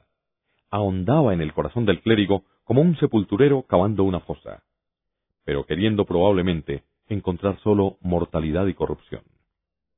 Luego, después de larga busca en el oscuro interior del enfermo, quedaba descorazonado y dirigía sus investigaciones a otro punto. El señor Dimesdale, cuya sensibilidad nerviosa producía con frecuencia el efecto de intuición espiritual, se daba vaga cuenta de que algo adverso se había puesto en relación con él. Pero el viejo Roger tenía percepciones que eran casi intuitivas, y cuando el ministro arrojaba sobre él una mirada alarmante, se sentaba y seguía siendo el amigo cariñoso, vigilante, simpático, pero nunca entrometido. No obstante, el joven pastor, no fiándose de ningún hombre como amigo, no podía reconocer el enemigo cuando aparecía. Así pues, continuó manteniendo con Roger una relación familiar. Un día hablaba con Chillingworth, mientras éste examinaba un manojo de plantas. ¿Dónde, mi querido doctor, ha recogido usted esas hierbas, con hojas tan oscuras y lacias? Me son desconocidas, respondió el médico. Las vi que crecían en una tumba sin lápida, como si representaran algún terrible secreto que estaba enterrado con el muerto, y que hubiera sido mejor que lo hubiese confesado cuando vivía. Tal vez, dijo el clérigo, deseara ardientemente confesarlo y no pudiese. ¿Y por qué no? continuó el médico. Ya que todos los poderes de la naturaleza invitan a la confesión del pecado, que estas plantas negras brotan de un corazón sepulto para hacer manifiesto un crimen callado? Eso es fantasía suya, replicó el ministro. No puede haber poder, salvo la divina clemencia, que descubra los secretos enterrados con un corazón humano. El corazón haciéndose culpable de tales secretos, tiene que retenerlos hasta el día en que todas las cosas ocultas hayan de revelarse. Entonces, ¿por qué no revelarlos aquí? preguntó Roger. ¿Por qué los culpables no han de proporcionarse antes esa alegría indecible? En su mayoría lo hacen, dijo el clérigo, oprimiéndose el pecho, como si le afligiese algún dolor agudo. Muchas pobres almas me han dado su confianza. Y siempre después, oh, qué alivio he presenciado en aquellos hermanos pecadores. ¿Por qué un hombre culpable había de preferir enterrar el secreto en su corazón, en vez de arrojarlo fuera, dejando que el mundo se encargase de él? No obstante, hay hombres que entierran así sus secretos, observó el médico. En efecto los hay, pero quizá lo hagan por su carácter, porque reteniendo cierto fervor por la gloria de Dios y por el bien de la humanidad, eviten mostrarse ante los hombres con sus impurezas. Deben echar sobre ellos la vergüenza que realmente les pertenece, dijo Chillingworth. ¿Queréis hacerme creer, sabio y piadoso amigo, que una falsa apariencia puede ser mejor para la gloria de Dios o para el bien de la humanidad que la propia verdad de Dios? Esos hombres se engañan a sí mismos. Puede que así sea, respondió el joven clérigo. Pero, ¿en realidad considera que ha beneficiado usted a mi débil cuerpo con sus cuidados? En ese momento vio el ministro que Prime y Perla caminaban por una senda que atravesaba el cercado. La niña fue bailando de tumba en tumba. En respuesta a las amenazas de su madre, la pequeña cesó su danza para recoger semillas. Una vez que tuvo en su poder un puñado, comenzó a colocarlas alrededor de la letra escarlata que adornaba el pecho de su madre. Esther no trató de arrancárselas. Roger echó una terrible mirada al cementerio. No hay ley ni respeto a la autoridad, en la extraña composición de esta criatura, hizo notar el médico. El otro día la vi echar agua al propio gobernador. ¿Qué puede ser esa niña? ¿Es el espíritu del mal? ¿Tiene alguna esencia de ser? Ninguna, salvo la libertad de una ley quebrantada, respondió Dimesdale en forma tranquila. Si es capaz del bien, no lo sé. La niña arrojó una semilla al reverendo Dimesdale. El clérigo se echó atrás con un movimiento nervioso. Esther miró a la ventana, y las cuatro personas se miraron unas a otras en silencio, hasta que la niña dijo en voz alta, Vámonos, mamá, si no te cogerá el hombre negro que está allí. Mira, ya ha cogido al ministro, pero no podrá coger a la pequeña perla. Diciendo esto se asió de su madre y la arrastró de allí. Ahí va una mujer, continuó Roger Chillingworth, que cualesquiera que sean sus méritos, nada tiene de ese misterio de pecado oculto que usted considera tan doloroso de soportar. ¿Cree usted que Esther Prime es menos miserable por esa letra escarlata? Lo creo firmemente, respondió el clérigo. Sin embargo, no puedo responder por ella. Me parece que es mejor para el que sufre estar en libertad de mostrar su pena que ocultarla encerrándola en su corazón. Francamente, dijo el médico, el desorden es extraño, no tanto en sí como en sus manifestaciones exteriores. Observándolo diariamente y estudiando los rasgos de su aspecto, me atrevería a creer que usted está enfermo de amargura. Habla usted de un enigma, sabio amigo, dijo el pálido joven. Entonces, para hablar más claramente, continuó el médico, permita que le pregunte, ¿me ha sido descubierta la operación de este desorden claramente? ¿Cómo puede usted preguntar eso? interrogó a su vez el clérigo. Sería un juego de niños llamar a un médico para luego ocultarle la herida. Luego dice usted que lo sé todo, añadió Roger deliberadamente. Sea así. Pero repito que aquel a quien no se muestra más que el mal físico externo, conoce solamente la mitad de lo que debe curar. Una enfermedad corporal puede no ser más que un síntoma de algún desperfecto de la parte espiritual. Perdóneme si mis palabras tienen la sombra de una ofensa. En vista de esto, no necesita preguntar más, dijo el clérigo levantándose. No creo que tenga usted que medicinar el alma. Roger, sin alterar su tono tranquilo, continuó. Así pues, un sitio dolorido de su espíritu. Tiene manifestaciones en su constitución física. ¿Cómo podrá curarle el médico, mientras usted no le muestre la herida de su alma? No, a usted no, gritó Dimesdale. Si fuese una enfermedad del alma, me encomendaría al único médico de almas. Deja que haga conmigo lo que con su justicia quiera hacer. ¿Quién eres tú para interponerte entre el enfermo y su Dios? Chillingworth quedó mirándole y se dijo, No está mal que haya dado este paso. Volveremos a ser amigos enseguida.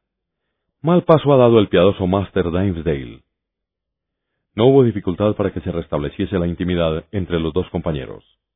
Roger Chillingworth, al dejar el cuarto del ministro, murmuró, Un caso raro. Tengo que ahondar más en él. Es una extraña simpatía la que existe entre el cuerpo y el alma. Debo buscar la causa en lo más profundo. Ocurrió no mucho después que el reverendo Dimesdale, al mediodía, cayó en un profundo sueño. Cuando el viejo Roger Entró en el cuarto. El médico se dirigió frente a su enfermo. Le puso la mano sobre su pecho y desabrochó el hábito. Después de una breve pausa, el viejo físico se fue. Pero con qué mirada de asombro, de alegría y de horror. Con qué espantosa enajenación, como si fuese demasiado poderosa para ser expresada solamente con los ojos y las facciones, y por tanto brotase a través de toda la fealdad de su figura. Si un hombre hubiese visto al viejo Roger en aquel momento de su éxtasis. No hubiera tenido necesidad de preguntar cómo se comporta Satanás cuando se pierde un alma preciosa para el cielo y se gana para su reino. Pero lo que distinguía al éxtasis del médico del de Satán era el marcado asombro que había en él. Después de este incidente, la relación entre el clérigo y el médico, aunque exteriormente la misma, era de muy distinto carácter al que hasta entonces había sido. Aunque parecía ser sosegado, había en el viejo cirujano un fondo de malicia, que le arrastraba a imaginar una venganza más íntima que la que jamás mortal alguno tomó sobre un enemigo. Hacerse de confianza a quien pudiera trasladarse todos los temores, los remordimientos, el arrepentimiento sin efecto, el retroceso de los pensamientos pecaminosos expulsados en vano. Toda esa tristeza, ocultada al mundo, iba a serle revelada a él, que no perdonaba. La reserva tímida del ministro había desbaratado ese plan.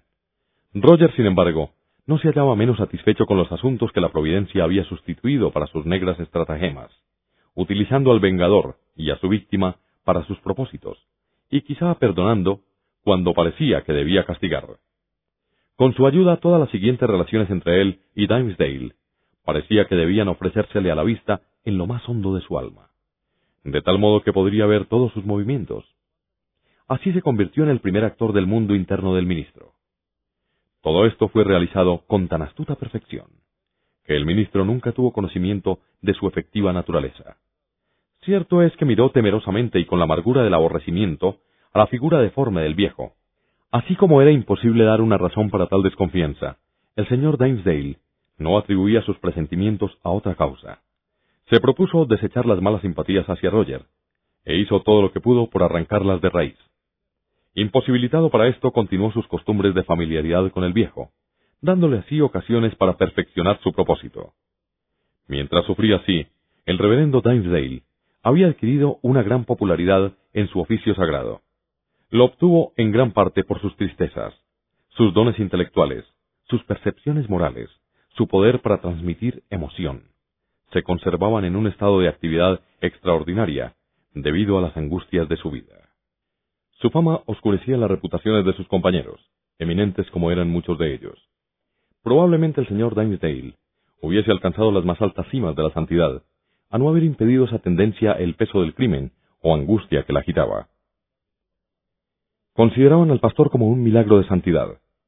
Se lo imaginaban como el portavoz de los sabios mensajes del cielo, de reproche y de amor. A sus ojos el propio terreno que pisaba estaba santificado. Los ancianos pedían a sus hijos que los enterrasen junto a la tumba del pastor, mientras el pobre Dimesdale se preguntaba si sobre su tumba crecería hierba, ya que debía enterrarse allí una cosa maldita. Es inconcebible la agonía con que esta pública veneración le torturaba. Sentía deseos de hablar desde su púlpito y decir a las gentes lo que él era. Yo, quien se encarga de sostener la comunión a favor de vuestras almas, yo, cuyos pasos como vosotros suponéis, dejan una estela luminosa en mi sendero terrenal, en quien confiáis, soy una corrupción y una mentira. Más de una vez, más de cien veces, hubiese querido revelar el negro secreto de su alma. Pero ¿cómo? Su trastorno interno le llevaba a prácticas más en relación con la antigua y corrompida fe de Roma, que con la luz de la iglesia en que había nacido y se había criado. En el secreto del ministro, cerrado con candado y llave, existía una flagelación sangrienta. Era costumbre suya la de ayunar como un acto de penitencia. Ya era un grupo de ángeles resplandecientes, ora llegaban los amigos de su juventud, su padre, su madre, y luego, en la celda por la que desfilaban estos pensamientos espectrales, aparecía Esther Prime, con la pequeña perla vestida de color rojo y señalando con su índice primero a la letra escarlata que llevaba en su pecho y luego al propio pecho del clérigo. Ninguna de estas visiones le alucinaron jamás por completo. La única verdad que continuaba dando a Dimesdale una existencia real en esta tierra era la angustia de su alma interna y su desfigurada expresión en el aspecto. Una de esas lúgubres noches, el ministro se alzó precipitadamente del sillón. Le había saltado un nuevo pensamiento. Tal vez en él hubiese un momento de sosiego. Ataviándose con tanto cuidado como si hubiera ido para el respeto público, descendió las escaleras, abrió la puerta y salió. Como si caminase en la sombra de un sueño, llegó el señor Dimesdale, al sitio donde no hacía mucho tiempo había vivido Esther Prime sus primeras horas de pública ignominia.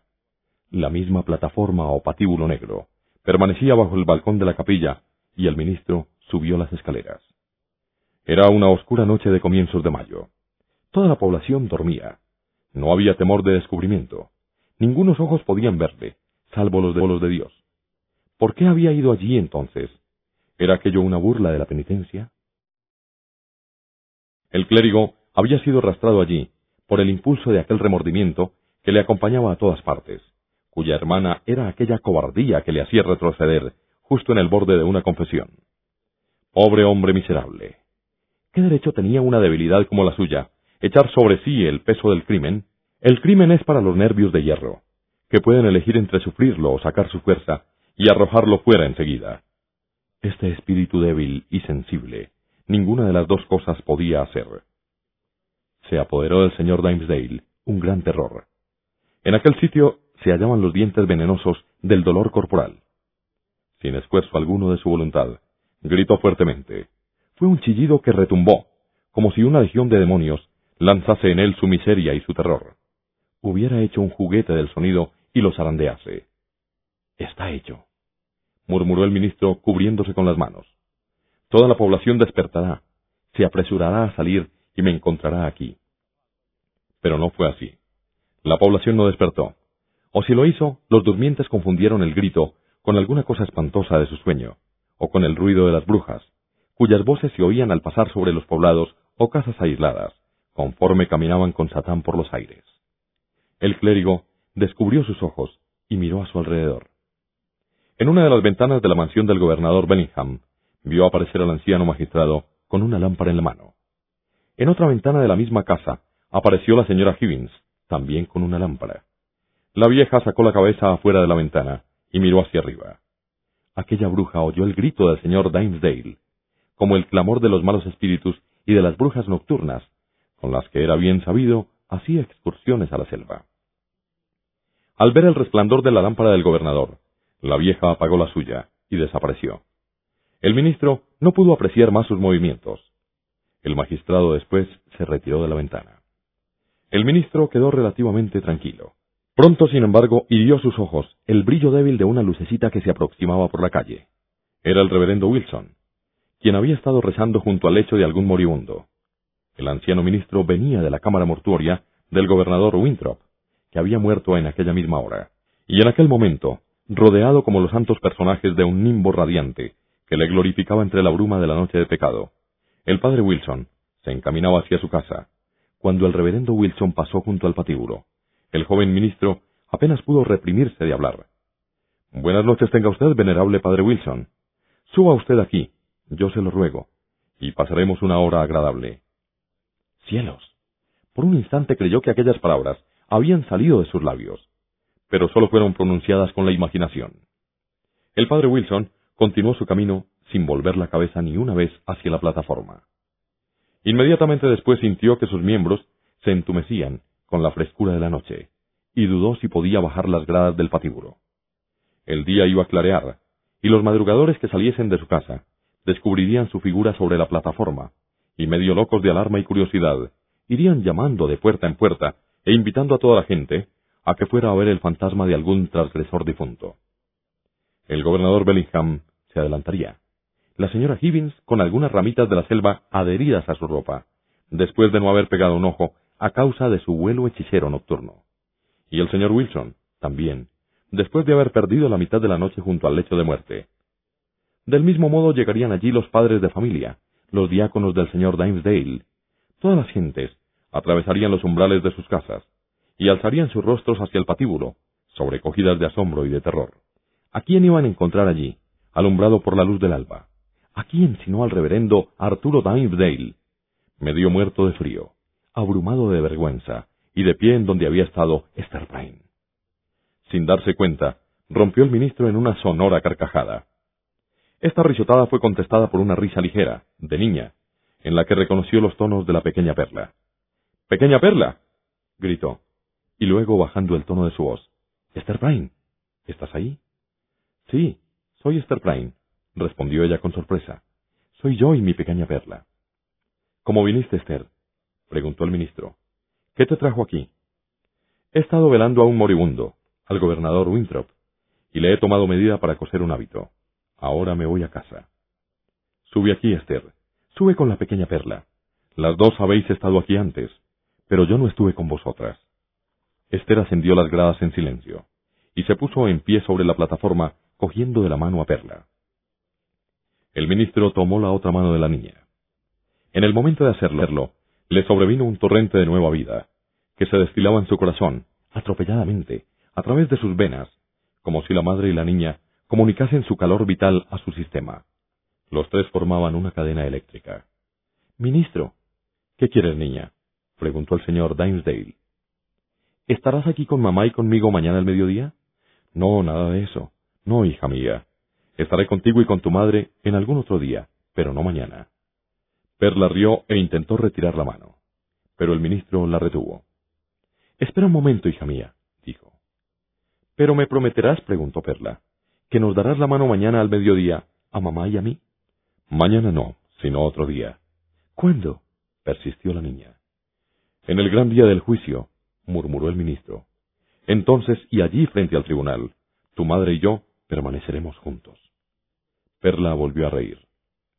Pero antes de que el señor Dimesdale hubiese terminado de hablar, un resplandor brilló a lo lejos. Fue uno de esos meteoros que los observadores nocturnos ven con frecuencia. Todo se hizo visible, pero con la singularidad de aspecto que parecía dar otra impresión moral a las cosas de este mundo. Y allí estaba el ministro, con la mano sobre su corazón, y Esther con la letra bordada relumbrando sobre su pecho, y la pequeña perla, que era un símbolo y el escalón de enlace entre aquellos dos. En los ojos de la pequeña perla había una hechicería, y su cara tenía aquella sonrisa traviesa que le daba cierta expresión de duendecillo. Retiró su mano de la del ministro y señaló a la calle, pero él cruzó ambas manos sobre su pecho y elevó su mirada al cenit. En aquellos días era común el interpretar todas las apariencias meteóricas y otros fenómenos naturales, como revelaciones de un origen sobrenatural. Pero ¿qué habremos de decir cuando un individuo descubre una revelación dirigida a él solo? En tal caso, tan solo podría ser el síntoma de un estado mental desordenado. Así pues, solamente se puede imputar a la enfermedad de su corazón y de su vista que el ministro, al mirar a lo alto, percibiese la apariencia de una letra inmensa, la letra A. Al mismo tiempo que contemplaba el cenit, se hallaba perfectamente sabedor de que la pequeña perla señalaba con su dedo hacia el viejo Roger Chillingworth, que estaba de pie a corta distancia del patíbulo. El ministro le vio con la misma mirada que veía la letra milagrosa. ¿Quién es ese hombre, Esther? preguntó el ministro, abrumado por el terror. Tiemblo ante él. ¿Conoces a ese hombre? Yo le odio, Esther. Recordó ella su juramento y calló. Te digo que mi alma se estremece ante su vista. ¿No puedes hacer algo por mí?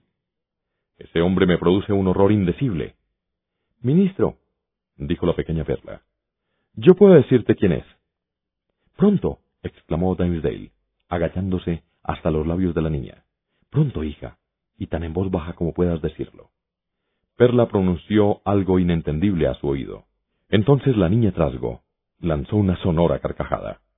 ¿Te burlas de mí? dijo el ministro. Tú no fuiste sincero respondió la niña. Tú no prometiste coger mi mano y la de mi madre mañana al mediodía. Apreciable señor Dimesdale, respondió el médico, que había avanzado hacia el pie del cadalso. ¿Es posible que seáis vos? Nosotros los hombres de estudio soñamos despiertos y caminamos durmiendo. Venid, buen señor, os lo ruego. Permitid que os acompañe a casa. ¿Cómo supiste que estaba aquí? preguntó el clérigo temerosamente. En realidad, respondió Roger, no sabía. Pasé la noche junto al lecho de muerte del gobernador Winthrop. De regreso me sorprendió el resplandor de esa luz extraña. Venga usted. Si no lo hace, será usted incapaz de cumplir con su deber de sábado mañana. Iré a casa con usted, dijo el clérigo. Al día siguiente, pronunció un sermón que se tuvo como el más rico y poderoso y más repleto de influencias celestiales que jamás saliera de sus labios. Pero al descender del púlpito, un viejo de cabellos blancos le entregó un guante negro que el ministro reconoció como suyo. Fue encontrado, dijo el viejo, esta mañana en el patíbulo donde se expone a los perversos a la vergüenza pública. Satán lo arrojó allí intentando un acto injurioso contra vuestra reverencia. Pero una mano pura no necesita guante para cubrirse. Gracias, buen amigo, dijo el ministro alarmado. Parece ser mi guante. ¿Y no ha oído hablar vuestra reverencia del portento que se presentó anoche? Se vio en el firmamento una gran letra A, que interpretamos que quiere decir ángel. Porque como nuestro gobernador Winthrop fue hecho ángel esta noche pasada, era indudable que debiera haber algún aviso. No, respondió el ministro, no he oído hablar de ello. Esther quedó impresionada ante la condición en que encontró al clérigo. Sus nervios parecían estar completamente destrozados. Esther podía inferir que ejercía aún sobre el ministro una influencia terrible que se veía obligado a soportar. Toda su alma se conmovió ante el terror con que le pidió a ella, a la mujer descastada, que le amparase contra su enemigo instintivamente descubierto. Esther pensó que caía sobre ella una gran responsabilidad. Los eslabones que la unían con el resto de la humanidad se habían roto todos. Allí estaba el eslabón de hierro del crimen mutuo, que ni él ni ella podían romper. Los años habían pasado. Perla contaba entonces siete años de edad. Su madre, con la letra escarlata sobre su pecho, hacía tiempo se había convertido en un objeto familiar para los vecinos. Había Esther Prime alcanzado una especie de reparación general. Jamás batalló contra el público, sino que se sometió a sus peores tratamientos. No hizo reclamación alguna en pago de lo que sufrió. Además, la pureza de su vida, durante todos estos años, era reconocida en su favor. Comprendía rápidamente su hermandad con la raza humana. Nadie tan dispuesta como ella a dar parte de su pobre sustento a toda petición de pobreza. Ninguna tan dispuesta como ella a asistir a los pestilentes cuando una plaga invadía la población. La naturaleza de Esther se mostraba calurosa y rica, un manantial de ternura. Su pecho, con la enseña de la vergüenza, era el almohadón más blando para toda cabeza que necesitase apoyo. La letra era el símbolo de su llamada. Encontraban en ella tal utilidad, tal poder de ejecutar y de simpatizar, que mucha gente rehusaba interpretar en la A escarlata su significado original. Tan fuerte era Esther Prime con su fuerza de mujer. Desaparecía siempre, sin volver la mirada para recoger el galardón de la gratitud. Al encontrarles en la calle, jamás levantaba la cabeza para saludarles. Si ellos la abordaban, colocaba el dedo sobre la letra escarlata y pasaba de largo. Esto pudiera ser orgullo, pero producía la influencia de la humildad en la imaginación popular. Se inclinó la sociedad a mirar a su antigua víctima con un semblante más benigno. Día por día, las arrugas agrias y rígidas de los regidores y gente importante se iban ablandando, hasta que en el curso de los años les daba una expresión de la mayor benevolencia. Entretanto, los individuos habían perdonado por completo a Esther Prime su debilidad. Más aún, habían empezado a ver la letra escarlata no como una marca de pecado, sino como la de sus muchas buenas obras. No es menos cierto que a los ojos de los mismos hombres, la letra escarlata tenía el efecto de la cruz sobre el pecho de una monja. El efecto del símbolo era poderoso y peculiar para la imaginación de Esther Prime. Hasta su atractivo había sufrido un cambio. También fue una triste transformación la de su cabellera, que había sido completamente escondida en la gorra, que ni uno de sus rizos volvió a brillar con la luz del sol. En su rostro no parecía haber rasgo alguno que inspirase amor. Había desaparecido de ella algún atributo sin el cual no podía seguir siendo una mujer. La que ha sido mujer una vez y cesado de serlo, puede que volviera a serlo en cualquier momento, si existiese el mágico toque que efectuara la transfiguración. Mucha de la frialdad de la impresión de Esther debía atribuirse a que su vida había pasado de la pasión y el sentimiento al pensamiento. Sola en el mundo, y con la pequeña perla a su cuidado, arrojó los fragmentos de su cadena rota. Esther Prime asumió una libertad de teoría. En su casita solitaria la visitaron unos pensamientos que no se hubieran atrevido a penetrar en otra vivienda de Nueva Inglaterra, huéspedes sombríos que hubiesen sido para su anfitrión tan peligrosos como los demonios. Las personas que teorizan se conforman frecuentemente con la más perfecta tranquilidad, con las regulaciones externas de la sociedad. El pensamiento les basta sin necesidad de investirse con la carne de la acción. Así parecía ocurrir con Esther. Sin embargo, la pequeña Perla no hubiese llegado a ella desde el mundo espiritual. El entusiasmo de la madre en la educación de la niña tenía algo de venganza. La providencia, en la persona de la pequeña Perla, había asignado al cargo de Esther el germen y el florecimiento del sexo femenino para ser criada, en medio de una multitud de dificultades. Todo estaba contra ella. El mundo le era hostil. Con frecuencia se obligaba a Esther a preguntarse con amargura de corazón si la pequeña había nacido para bien o para mal. La mujer nunca se sobrepone a estos problemas. Así Esther Prime vagaba sin guía en el oscuro laberinto de su imaginación, ya retrocediendo ante un precipicio o evitando una profunda laguna. La rodeaba un paisaje vasto y espantoso, sin encontrar en él un hogar. A veces tomaba posesión de su alma una duda espantosa si sería preferible enviar al cielo inmediatamente a la pequeña perla, y entregarse ella al porvenir que la eterna justicia le destinase. La letra escarlata no había cumplido con su objetivo. Sin embargo, su entrevista con el reverendo Dimesdale había proporcionado un nuevo tema de reflexión, y le había presentado un objetivo que le parecía merecedor de cualquier sacrificio por conseguirlo. Había visto la miseria bajo la cual luchaba el ministro. Vio que se hallaba al borde de la locura. Un secreto enemigo había estado siempre a su lado, bajo la forma de amigo, y se había aprovechado de las oportunidades que le ofrecía la delicada naturaleza del señor Dimesdale. Su justificación era la de no haber encontrado medio de salvarle de una ruina mucho más terrible que la suya, sino sometiéndose al plan de Roger Chillingworth. Determinó redimir su falta hasta el punto que le fuera posible. Fortalecida por los años, se sentía más propicia a contender con Roger que en aquella noche en que, abatida por el pecado y medio loca, había conferenciado con él en la celda de su prisión. Por otra parte, el viejo había descendido hasta su nivel, o quizá a uno más bajo, a causa de la venganza. En suma, Esther Prime resolvió encontrar a su antiguo marido y hacer cuanto estuviese en su poder para rescatar a la víctima que había caído bajo sus garras. La ocasión no se hizo esperar. Una tarde, paseando con Perla por un lugar apartado de la península, vio al viejo médico con una cesta en el brazo y un callado en la otra mano, inclinándose sobre el suelo en busca de raíces y hierbas para sus medicinas. Esther ordenó a la niña que corriese hasta la orilla del mar y jugase con las conchas y las algas, hasta que ella hubiese hablado con el hombre. Desearía hablar dos palabras con usted, dijo ella, sobre algo que nos concierne mucho. Ah, y es la señora Esther la que tiene dos palabras para el viejo Roger Chillingworth, respondió él incorporándose.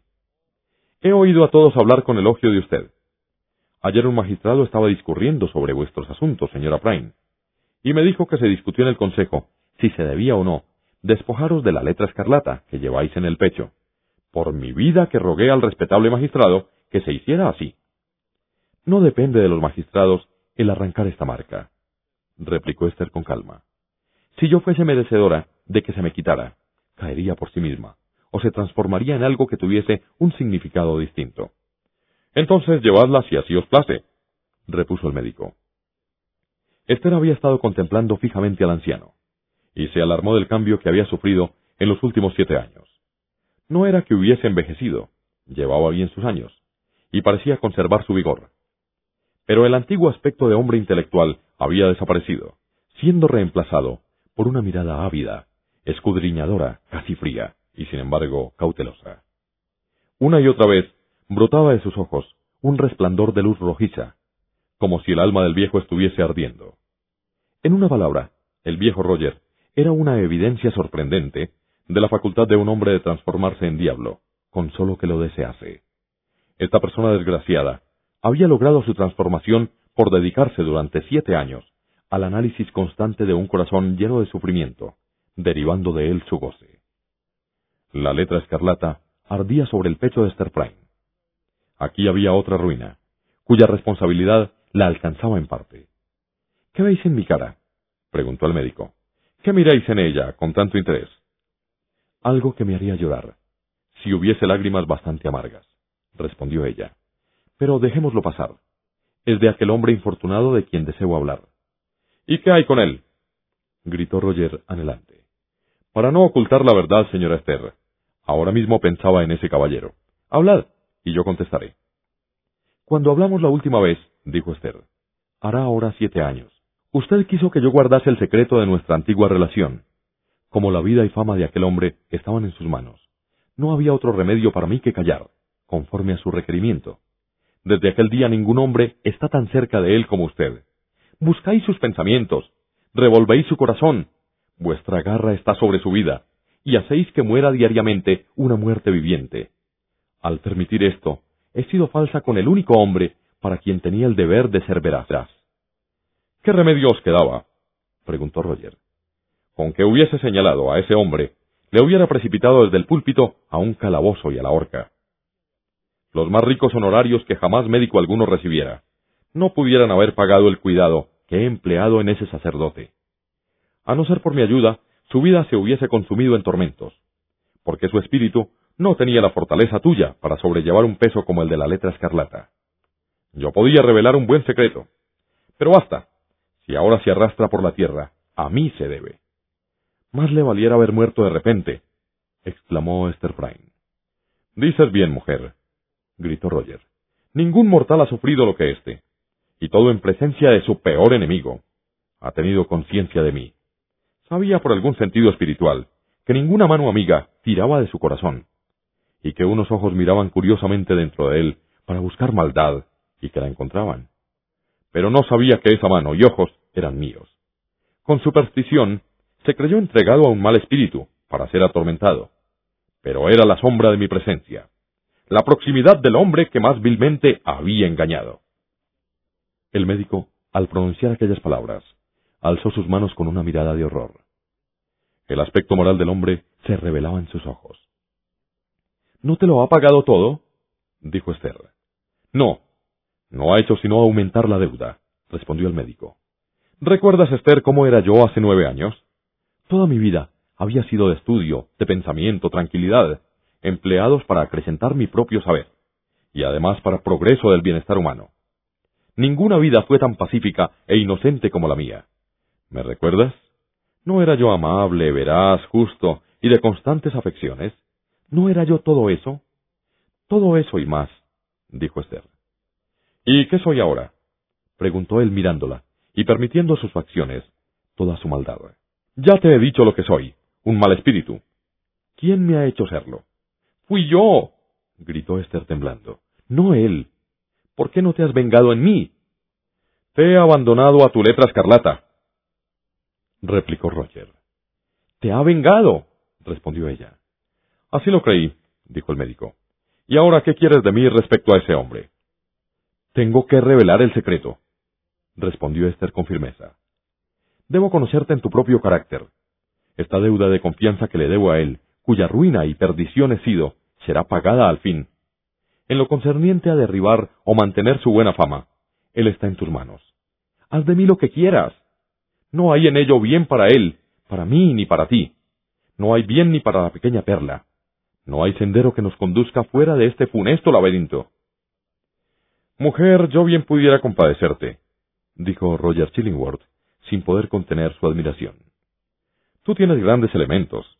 Quizás si hubieses tropezado antes con un amor mejor que el mío, no hubiera ocurrido el daño. Yo te compadezco. Y yo a ti, respondió Esther Prime, por el odio que ha transformado un hombre sabio y justo en un mal espíritu.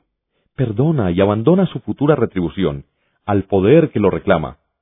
Puede haber bien para ti, puesto que has estado equivocado, y en ti está el perdonar. ¿Despreciarás ese único privilegio? Paz, Esther, paz, replicó el viejo. No me has dado perdonar. No tengo el poder.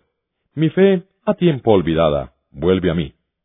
Pero en tu primer paso tortuoso, plantaste el germen del mal, y desde aquel momento todo ha sido una necesidad tenebrosa. Tú que me has engañado, no eres pecadora, ni yo soy un espíritu malo. Es nuestro destino. Deja que la flor negra florezca. Procede como quieras respecto a ese hombre. Hizo un ademán con la mano y se dedicó de nuevo a recoger hierbas. Así Roger Chillingworth dejó a Esther Prime y continuó encorvado recorriendo el terreno. Esther quedó contemplándole algunos momentos, mirando. Pensaba qué clase de hierbas podían ser aquellas que recogía el viejo. Odio a ese hombre, dijo. Sí, le odio, repitió Esther con más amargura que antes. Él me engañó. Me ha hecho mucho más daño que yo a él. Tiemblen los hombres que conquisten a una mujer, si no conquistan con ella toda la pasión de su corazón. Si no, podrá ser su suerte miserable, cuando alguna sensación más poderosa que la suya pueda despertar todas las sensibilidades dormidas en ella. Las emociones de ese espacio de tiempo, mientras quedó contemplando la retorcida figura de Roger, arrojaron alguna luz oscura sobre el estado de imaginación de Esther, revelando mucho que de otro modo no hubiese reconocido. Volvió ella en busca de su hija. Perla, pequeña Perla, ¿dónde estás? Perla no había desaprovechado medio para divertirse mientras su madre hablaba con el viejo.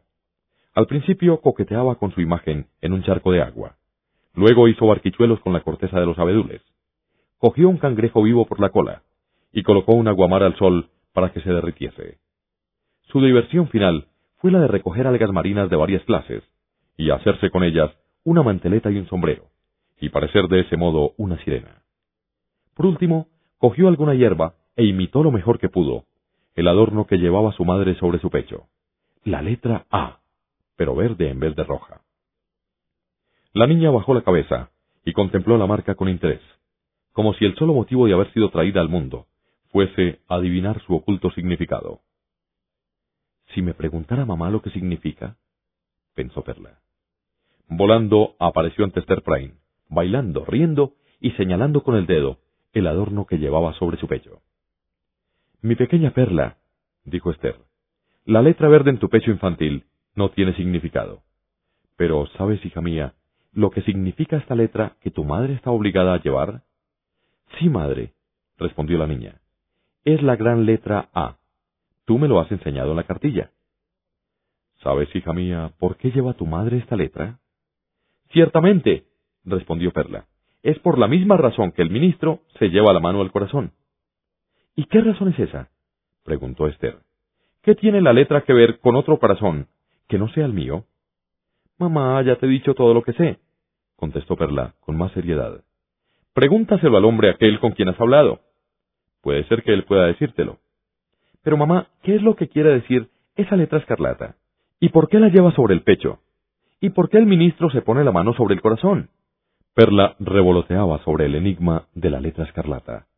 Parecía ser en ella una cualidad innata. Esther había pensado con frecuencia que la providencia tuvo un designio de justicia y retribución al dotar a la niña con esta marcada propensión. Pero nunca hasta entonces le había ocurrido preguntarse si habría también un propósito de piedad y beneficencia. Si se tomase a Perla como un mensajero espiritual, ¿no podría ser su misión el aliviar la tristeza que yacía fría en el corazón de su madre? La pequeña Perla hacía una y otra vez estas preguntas indagadoras. ¿Qué significa la letra, mamá? ¿Y por qué la llevas? ¿Y por qué tiene el ministro la mano sobre el corazón? ¿Qué le diré? pensó Esther. No sé si ese ha de ser el precio de la simpatía de la niña. Yo no puedo pagarlo. Luego dijo en voz alta, Niña boba, ¿qué preguntas son esas? Hay muchas cosas en este mundo sobre las que los niños no deben hacer preguntas. ¿Qué sé yo del corazón del ministro? En cuanto a la letra escarlata, la llevo por su hilo de oro. Pero la niña no parecía muy dispuesta a desistir del asunto. Dos o tres veces, cuando ella y su madre se retiraban a casa durante la cena, y cuando Esther la estaba acostando, y cuando después que parecía estar dormida, alzó la vista con un resplandor travieso en sus negros ojos. Madre, dijo, ¿qué significa la letra escarlata? Y a la mañana siguiente hizo la otra pregunta, que tan frecuentemente mezclaba en sus investigaciones sobre la letra escarlata. Madre, ¿por qué se lleva el ministro la mano al corazón? Cierra la boca, niña traviesa, respondió la madre con aspereza. No me fastidies más, porque si no te encerraré en el cuarto oscuro, sin reparar en el riesgo presente de dolor, o en ulteriores consecuencias. Esther permaneció en su resolución de hacer saber al señor Dimesdale el verdadero carácter del hombre que se había arrastrado hasta su intimidad. Durante varios días buscó en vano ocasión de abordarle en uno de los paseos que el clérigo tenía por costumbre tomar. En parte porque la espantaba la intervención del viejo Chillingworth. Nunca pensó Esther en entrevistarse con él sino bajo el cielo abierto. Por fin, cuando se hallaba asistiendo a un enfermo, supo que habían requerido la presencia del señor Dimesdale para hacer oración, y que éste había partido el día anterior a visitar al apóstol Elliot entre sus convertidos indios. Así pues, en el próximo día, tomó Esther a su niña y salió. La juguetona luz solar desaparecía siempre que a ella se acercaban, dejando los sitios donde había ejecutado su más lúgubre danza. Madre, dijo la pequeña Perla, la luz del sol no te quiere. Corre y se esconde porque tiene miedo de algo que llevas en el pecho. Espera aquí y déjame que corra a cogerla. Yo no soy más que una niña, y no escapará de mí porque yo no llevo nada en el pecho todavía. Ni espero que nunca lo lleves, dijo Esther. ¿Y por qué no, madre? preguntó la niña. ¿No vendrá por su voluntad cuando yo sea una mujer crecida? Corre, hija, respondió la madre. Corre y coge el sol. Desaparecerá pronto. Perla partió volando y Esther sonrió al verla llegar al sitio iluminado y permanecer riendo. Ven, hija mía, dijo la madre, mirando a su alrededor, desde el sitio en que Perla había permanecido al sol. Nos sentaremos un poco ahí, en el bosque, y descansaremos. No estoy cansada, madre, replicó la niña. Pero tú puedes sentarte y mientras tanto me contarás un cuento. ¿Un cuento? dijo Esther. ¿Y sobre qué? Un cuento sobre el hombre negro, respondió Perla. Cuéntame cómo vaga por la selva, y lleva con él un libro grande y pesado, y con abrazaderas de hierro. Y como el hombre negro ofrece su libro y una pluma de hierro a todo el que encuentre entre los árboles, y cómo escriben sus nombres con su propia sangre. ¿Y quién te ha contado ese cuento, Perla? preguntó Esther. Aquella vieja dama que estaba en el rincón de la chimenea, en la casa que estuviste anoche velando. Ella creyó que yo estaba dormida cuando lo contaba. Dijo que miles de gentes le habían encontrado y habían firmado en su libro, y que todos ellos llevan su marca. Y madre, dijo la vieja que esta letra escarlata es la marca que el hombre negro puso sobre ti, y que brilla como una llama cuando te encuentras con él a medianoche aquí en la selva. ¿Es verdad que vas a verle por la noche? ¿Has despertado alguna vez y visto que tu madre se hubiese marchado? No, que yo recuerde, dijo Perla. Si temieses dejarme en casa, podías llevarme contigo. Yo iría contentísima. Pero dime, madre, ¿existe ese hombre negro? ¿Y le has encontrado alguna vez? ¿Y es esa su marca? Una sola vez en mi vida encontré al hombre negro, dijo su madre. La letra escarlata es su marca. Así, hablando, se internaron en el bosque. El sitio donde se sentaron era una hondonada por cuyo fondo corría un arroyuelo, sobre un lecho de hojas caídas. Llevaba el arroyuelo un murmullo amable y tranquilo, pero melancólico. Oh, loco y cansado arroyuelo, gritó Perla. ¿Por qué estás triste? Levanta el espíritu, y no estés continuamente suspirando y murmurando. ¿Qué es lo que dice este arroyuelo, madre? Si tuvieses alguna tristeza, el arroyuelo te hablaría de ella, como me está hablando de la mía. Pero, Perla, parece que oigo pisadas sobre el sendero. Más valdría que te quedes ahí jugando, mientras yo hablo con el que viene por allí. ¿Es el hombre negro? preguntó Perla. ¿Irás a jugar de una vez? repitió la madre. Pero no te internes mucho en la selva. Sí, mamá, respondió Perla.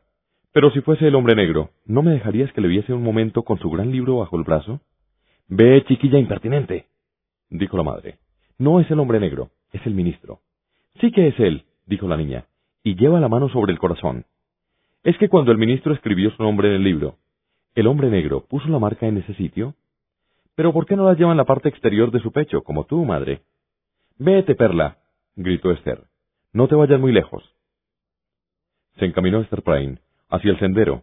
Vio que el ministro avanzaba por la estrecha senda, solo, apoyándose en una vara que había cortado al pasar. Parecía macilento y débil, y había en él un aire de decaimiento de nervios que nunca tan marcadamente le había caracterizado.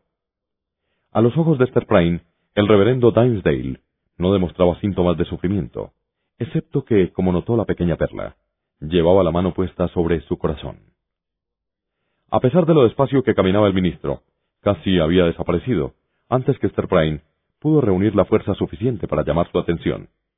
Arturo Dimesdale. gritó. ¿Quién habla? respondió él. Lanzó una mirada en la dirección de la voz, adelantó un paso y descubrió la letra escarlata. Esther Prime. gritó. ¿Eres tú? ¿Estás viva? Aún lo estoy, respondió ella, a pesar de la vida que he llevado durante siete años. ¿Y tú, Arturo Dimesdale, vives todavía?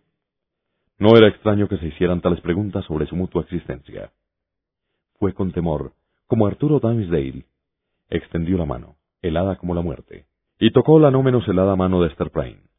Aquel contacto frío hizo desaparecer cuanto de terrible había en aquella entrevista. El ministro fijó sus ojos en los de Esther Prime. Esther, dijo, ¿has hallado paz?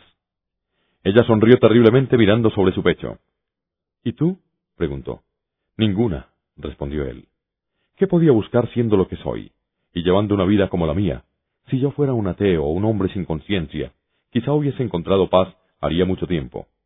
Pero tal como los asuntos radican en mi alma, todos los dones de Dios que fuesen escogidos se han convertido en los ministros de mi tormento espiritual. Esther, soy lo más desgraciado. Las gentes te reverencian, dijo Esther, y seguramente siembras el bien en ellas. ¿No te da esto consuelo? Más miseria, Esther, respondió el clérigo. ¿Qué puede hacer por la redención de otras almas, una arruinada como la mía? Tú te equivocas, dijo Esther. Tú te has arrepentido honda y amargamente. Tú has dejado atrás tu pecado. Tu vida presente no es menos santa que lo que a la gente le parece. No hay realidad en la penitencia así sellada y atestiguada por buenas obras. ¿Por qué razón no ha de traerte paz? No, Esther, no, replicó el clérigo. No hay en ella sustancia. Bastante penitencia he tenido, pero no ha habido penitencia. Dichosa tú, Esther, que llevas abiertamente sobre tu pecho la letra escarlata. La mía arde en secreto. Si tuviese un amigo a quien pudiera descubrirme y ser reconocido como el más vil de los pecadores, creo que mi alma se conservaría viva de este modo. Esther Prime Le miró a la cara, pero dudó en hablar. Dominó sus temores y habló. Ese amigo que hasta ahora has deseado para llorar con él tu pecado, lo tienes en mí. Dudó nuevamente, pero continuó. El enemigo, hace tiempo que lo has tenido, y vivido con él bajo el mismo techo. El ministro se incorporó de un salto, oprimiéndose el corazón. ¿Qué es lo que dices? gritó. Un enemigo, y bajo mi mismo techo. Esther comprendía la injuria, habiéndole dejado tantos años, a merced de uno cuyos propósitos no podían ser más que malignos. Tal era la ruina a la que ella había arrastrado a aquel hombre, a quien aún amaba tan apasionadamente. Esther comprendía que el sacrificio del buen nombre del clérigo y la misma muerte hubiesen sido infinitamente preferibles a la alternativa que había elegido. Y ahora mejor que confesar esta equivocación, hubiera preferido arrojarse sobre el lecho de hojas y morir allí, a los pies de Arturo Dinesdale. Oh, Arturo, gritó, perdóname. La verdad fue la única virtud que debiera haber sostenido con firmeza, y firmemente la sostuve hasta el último extremo, salvo cuando tu bien, tu vida, tu fama fueron puestas en duda. Pero una mentira no es buena, aunque amenace la muerte de otro lado. ¿No ves lo que debo decir? Ese viejo, ese médico, ese a quien llaman Roger Chillingworth, fue mi marido. El ministro la miró un instante con aquella violencia de pasión, que era la parte que de él reclamaba el diablo. Jamás tropezó Esther con un ceño más lúgubre y fiero que aquel. Fue una tenebrosa transfiguración. Pero aquel carácter se había debilitado tanto por el sufrimiento, que se desplomó por el suelo y cubrió su rostro con las manos. Debí haberlo conocido, murmuró. Lo conocí, en efecto. No me lo dijo el corazón en su repugnancia al verle por primera vez, y siempre que le he visto después. Oh, Esther Prime, poco conoces todo el horror de esto, y la vergüenza, la fealdad de esta exposición de un corazón enfermo y culpable a los ojos del que había de deleitarse en el daño ajeno. Mujer, tú eres responsable de esto. No puedo perdonarte. Tú me perdonarás, gritó Esther, arrastrándose hasta él. Deja que Dios castigue. Tú me perdonarás. Con ternura repentina y desesperada, le echó los brazos al cuello y oprimió su cabeza contra su seno. Él quiso evitarlo, pero Esther no lo dejaba en libertad, sin que antes la mirase fijamente a la cara. El ceño de aquel hombre enfermo, pecador y agobiado por la tristeza, era lo que Esther no podía soportar sin morir. ¿Me perdonarás aún? repitió una y otra vez. ¿No me mirarás con horror? Yo te perdono, Esther, replicó el ministro. Yo te perdono ahora. Que Dios nos perdone a ambos. No somos, Esther, los peores pecadores del mundo. Hay uno mucho peor. La venganza de ese viejo ha sido más negra que mi pecado. Él ha violado la santidad de un corazón humano. Tú y yo, Esther, jamás hicimos tal. Nunca, murmuró ella. Lo que nosotros hicimos tenía una propia consagración. Calla, Esther, dijo, dijo Arturo. Nunca lo he olvidado. Se sentaron juntos con las manos entrelazadas sobre el tronco musgoso del árbol caído. Jamás les había proporcionado la vida una hora más lúgubre. Qué aspecto tan pavoroso tenía la senda de la selva que conducía al departamento donde Esther Prime tenía que volver a coger la carga de su ignominia, y el ministro el vano disfraz de su buen nombre. Retardaron más los instantes. Allí únicamente vista por los ojos de él, la letra escarlata no abrazaba el pecho de la mujer. Allí visto únicamente por los ojos de ella, Arturo Dinesdale, falso para Dios y para los hombres, podía ser veraz por un momento. El clérigo se alarmó repentinamente con un pensamiento. Esther, Roger Chillingworth conoce tu propósito de revelar su verdadero carácter. ¿Continuará guardando nuestro secreto? ¿Cuál será ahora el curso de su venganza? Hay en su naturaleza una extraña reserva, respondió ella, y se ha desarrollado en él por las prácticas de su venganza. No creo que traicione el secreto. Buscará otros medios de saciar su fúnebre pasión. ¿Y yo, cómo podré vivir en adelante, respirando el mismo aire de ese mortal enemigo? exclamó el ministro desmayándose. Tú eres fuerte, resuelve por mí. Tú no debes vivir más con ese hombre, dijo ella con calma y firmeza. Eso sería peor que la muerte, replicó el ministro. Pero ¿cómo evitarlo? ¿Debo acaso morir de repente? Pesa sobre mí el juicio de Dios. Es muy poderoso para que yo pueda luchar. El cielo tendrá piedad, dijo Esther, si tienes fuerza para aprovecharte de ella. Sé fuerte para mí, respondió él. Aconséjame. ¿Tan estrecho es el mundo? exclamó Esther. ¿Es que el universo se encierra en aquella población? Allí estás en libertad. No hay en esta inmensa selva sombra bastante para que puedas ocultar tu corazón a los ojos de Roger Chillingworth. Sí, Esther, pero solo bajo las hojas caídas, replicó el ministro. Entonces ahí tienes el mar. En nuestra tierra natal, en Alemania, en Francia o en Italia, estarás fuera de su poder. Eso no puede ser, respondió el ministro. No tengo valor para irme. No me atrevo a dejar mi puesto, porque segura recompensa es la muerte y el deshonor. Estás aplastado por el peso de estos siete años de miseria, replicó Esther. Deja aquí este naufragio y esta ruina donde ha ocurrido. Cambia esta vida falsa por otra verdadera. Abandona tu nombre de Dinesdale y procúrate otro más elevado, que pueda sustentarlo sin temor ni vergüenza. Oh, Esther, gritó Dinesdale. Tú invitas a una carrera a un hombre cuyas rodillas se doblan. Yo tengo que morir aquí. No me restan fuerzas ni valor para lanzarme solo al ancho, extraño y difícil mundo. Fue la última declaración de un espíritu roto. El clérigo repitió. Solo, Esther. No, no irá solo, respondió ella en un hondo suspiro. Entonces fue dicho todo. Arturo Dimesdale dirigió a Esther una mirada llena de esperanza y de alegría, pero había en ella una mezcla de temor a la intrepidez de aquella mujer. Esther Prime, con su voluntad firme, había vagado sin guía en un desierto moral. La letra escarlata era su pasaporte para otras regiones, donde las demás mujeres no osaban ir. Vergüenza, desesperación, soledad. Estas fueron sus maestras rígidas y ariscas que la habían hecho fuerte. El ministro nunca había tenido una experiencia que le llevase más allá del campo de las leyes recibidas. Como sacerdote, la estructura de su orden le sujetaba.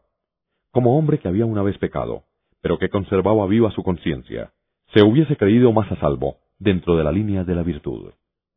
Así pues, parece ser que en cuanto a Esther Prime, los siete años de ignominia no fueron sino una preparación para esta hora. Pero Arturo Dinesdale, si aquel hombre hubiera de caer nuevamente, ¿qué argumento pudiera emplearse para mitigar su crimen? Ninguno. A menos que le beneficiase algo el hallarse decaído por largo sufrimiento, que entre escapar como criminal o permanecer allí como un hipócrita, la conciencia encontraba difícil la elección.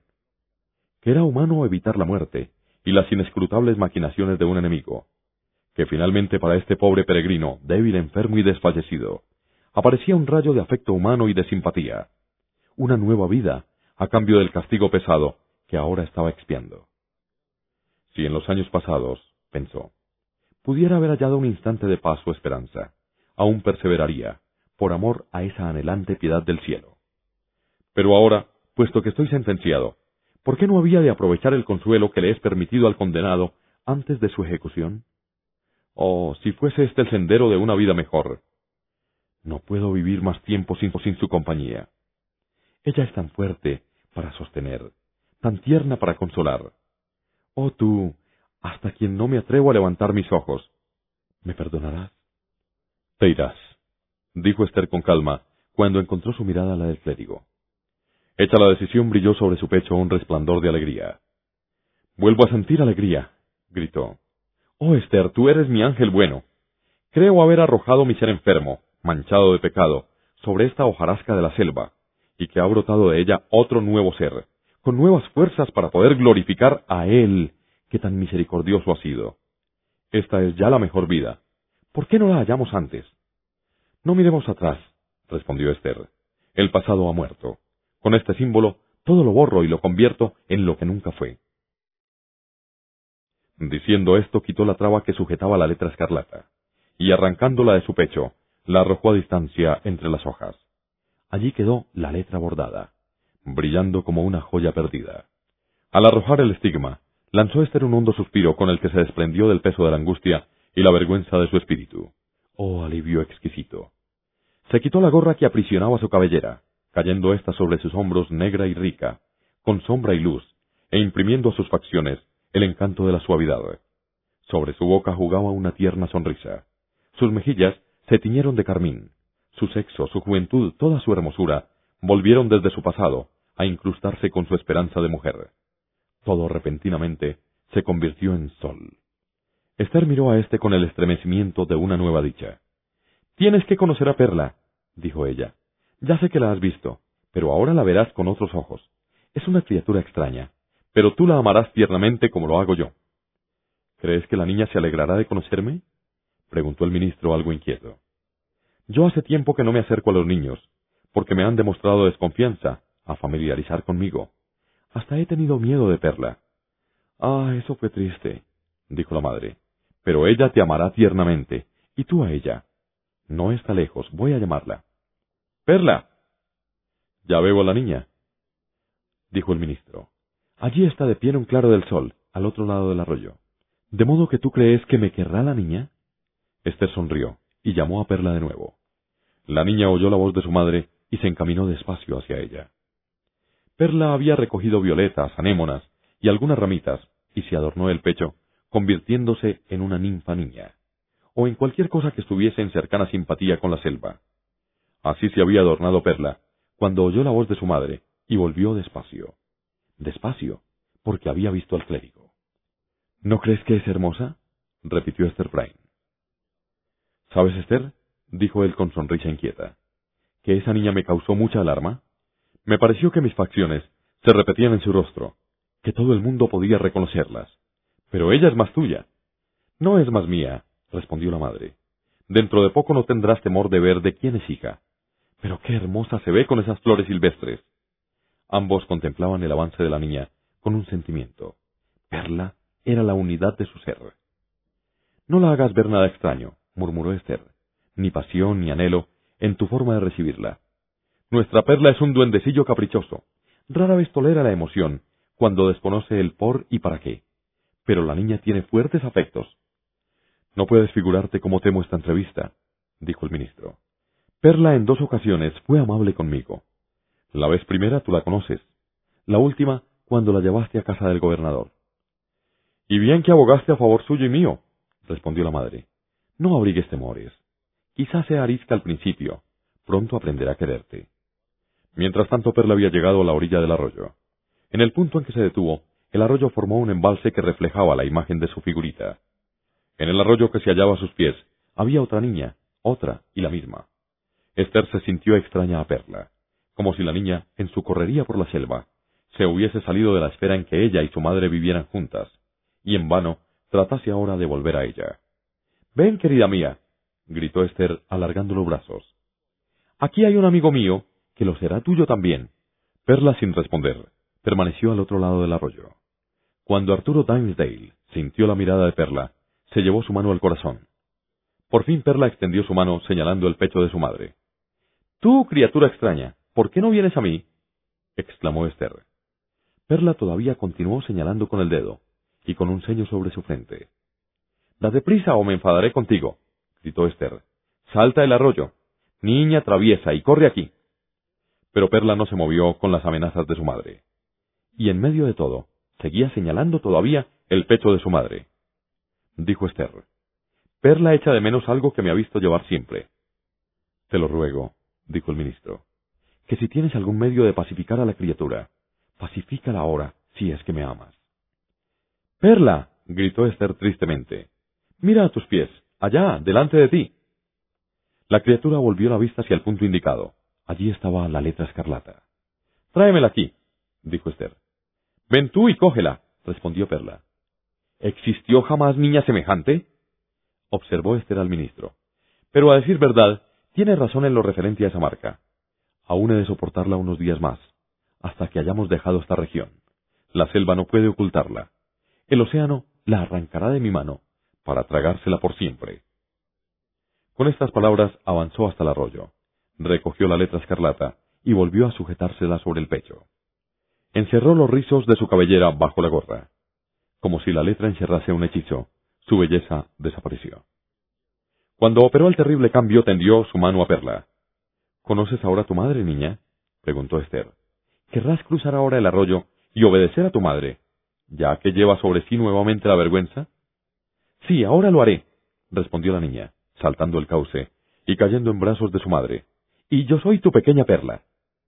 La niña hizo que su madre bajara la cabeza, y la besó en la frente y en las mejillas. Pero luego alzó Perla la boca, y besó también la letra escarlata.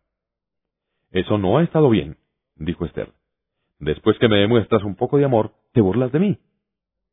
¿Por qué se sienta allí el ministro? preguntó Perla. Espera para saludarte, replicó la madre. Él te ama, y ama a tu madre también. ¿No le amarás tú? Ven, desea saludarte. ¿De veras nos ama? interrogó la niña, alzando su mirada hacia el rostro de la madre. ¿Volverá con nosotras de la mano, los tres juntos a la población? Ahora no, querida, respondió Esther. Pero en días venideros caminará con nosotras de la mano.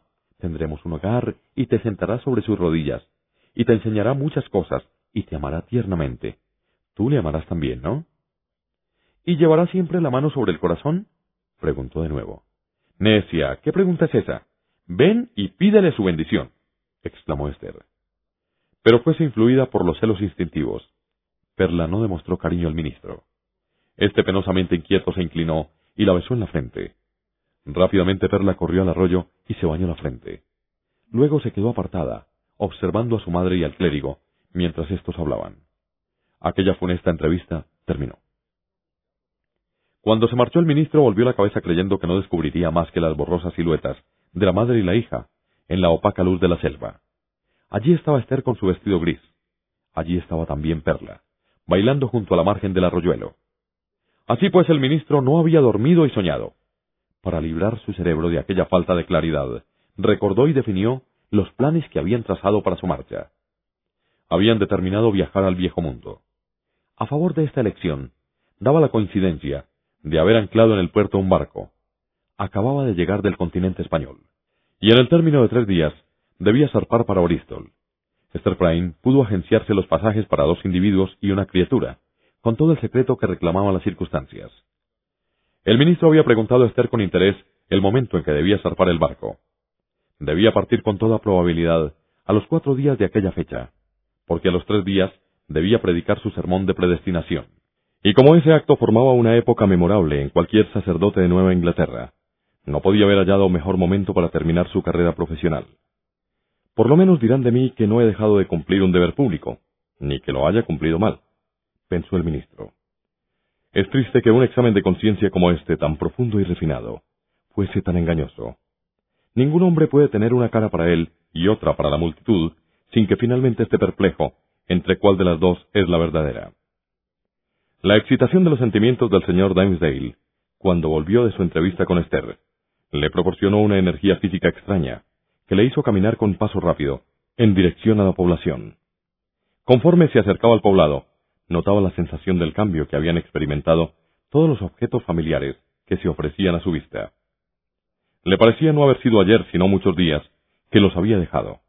Este fenómeno no indicaba alguno externo, sino un cambio tan repentino e importante, que parecía que un solo día había operado sobre sus sentidos como el lapso de los años. Originaron esta transformación la voluntad del ministro y la de Esther. Era la misma población de antes, pero el ministro que volvía de la selva no era el mismo. Antes de que el señor Dimesdale llegase a su casa, su hombre interno le dio otras evidencias de revolución en la esfera de su pensamiento. En realidad, un cambio total del código moral en su interior era lo único que podía dar una explicación a los impulsos que sentía ahora el ministro. A cada paso, era impulsado a hacer una u otra cosa extraña, con la sensación de ser a la vez involuntaria e intencionada. Por ejemplo, encontró a uno de sus diáconos. Durante una conversación de breves momentos entre los dos religiosos, fue debido tan solo a un gran dominio de Timesdale, que no pronunció ciertas sugestiones blasfemas respecto a la cena comunión. Tembló y se puso pálido, pensando en que su lengua se agitaba por pronunciar aquellas horribles materias. Después le ocurrió otro incidente de, la misma naturaleza. Se encontró con la feligresa de más edad perteneciente a su capilla, una anciana pobre, viuda y sola, cuyo mayor consuelo terrenal era el de encontrar a su pastor y ser vivificada con una verdad del Evangelio o con una palabra calurosa de sus labios. Mas en esta ocasión, el señor Dimesdale no pudo recordar ningún texto de las Escrituras, ni otra cosa alguna, salvo un argumento breve, enérgico, contra la inmortalidad del alma. Lo que le murmuró el pastor al oído no pudo volver a recordarlo. Lo cierto es que al volver el ministro la cabeza, vio en ella una expresión divina de gratitud y éxtasis. Nuevamente después de dejar a la antigua feligresa en su capilla, tropezó con la más joven de sus ovejas, una damita convertida recientemente por el sermón que pronunció Dimesdale en el sábado siguiente a su vigilia. Satán, aquella tarde, arrastró sin duda a aquella pobre muchacha a la senda de este hombre perdido, para que sembrara en su seno el germen del mal. Así pues, con mayor lucha que hasta entonces jamás sostuvo, se cubrió el rostro y apresuró el paso, sin dar muestra de haberla reconocido. ¿Qué es lo que me asalta y tienta de este modo? se preguntó el ministro, llevándose la mano a la frente. ¿Estoy loco? ¿O estoy dado al demonio? ¿Hice algún contrato con él en la selva, firmándolo con mi sangre? En el momento en que el reverendo Dimesdale departía consigo mismo y se golpeaba la frente con la mano, la vieja señora Higgins, la dama bruja, acertó pasar por allí. Fuese que la bruja leyera o no en los pensamientos del ministro, le miró de pronto solapadamente, sonrió con astucia, y aunque poco dada a hablar con sacerdotes, comenzó la conversación diciendo, De modo, reverendo señor, que habéis hecho una visita a la selva, observó la dama bruja. Os ruego que la próxima vez me deis aviso, y me sentiré orgullosa de ir en vuestra compañía. Mi intervención puede servir para que cualquier caballero pueda obtener una mejor acogida de aquel potentado. Le manifiesto, señora, dijo el clérigo, estoy aturdido ante el propósito de sus palabras. Yo no fui al bosque en busca de un potentado. Mi único objeto fue el de saludar a mi amigo el apóstol Elliot. Bien, bien, cacareó la vieja. No tenemos necesidad de charlar así a la luz del día, pero a medianoche y en la selva tendremos otro rato de charla. Continuó su camino la vieja, pero volviendo frecuentemente la cabeza y sonriéndole como deseosa de reconocer una secreta intimidad de relación. El ministro, tentado por un sueño de felicidad, se había rendido a lo que sabía que era un pecado mortal, y el veneno de aquel pecado se había propagado rápidamente a todo su sistema moral. Durante este tiempo había llegado a su vivienda, y fue escaleras arriba, buscando refugio en su estudio.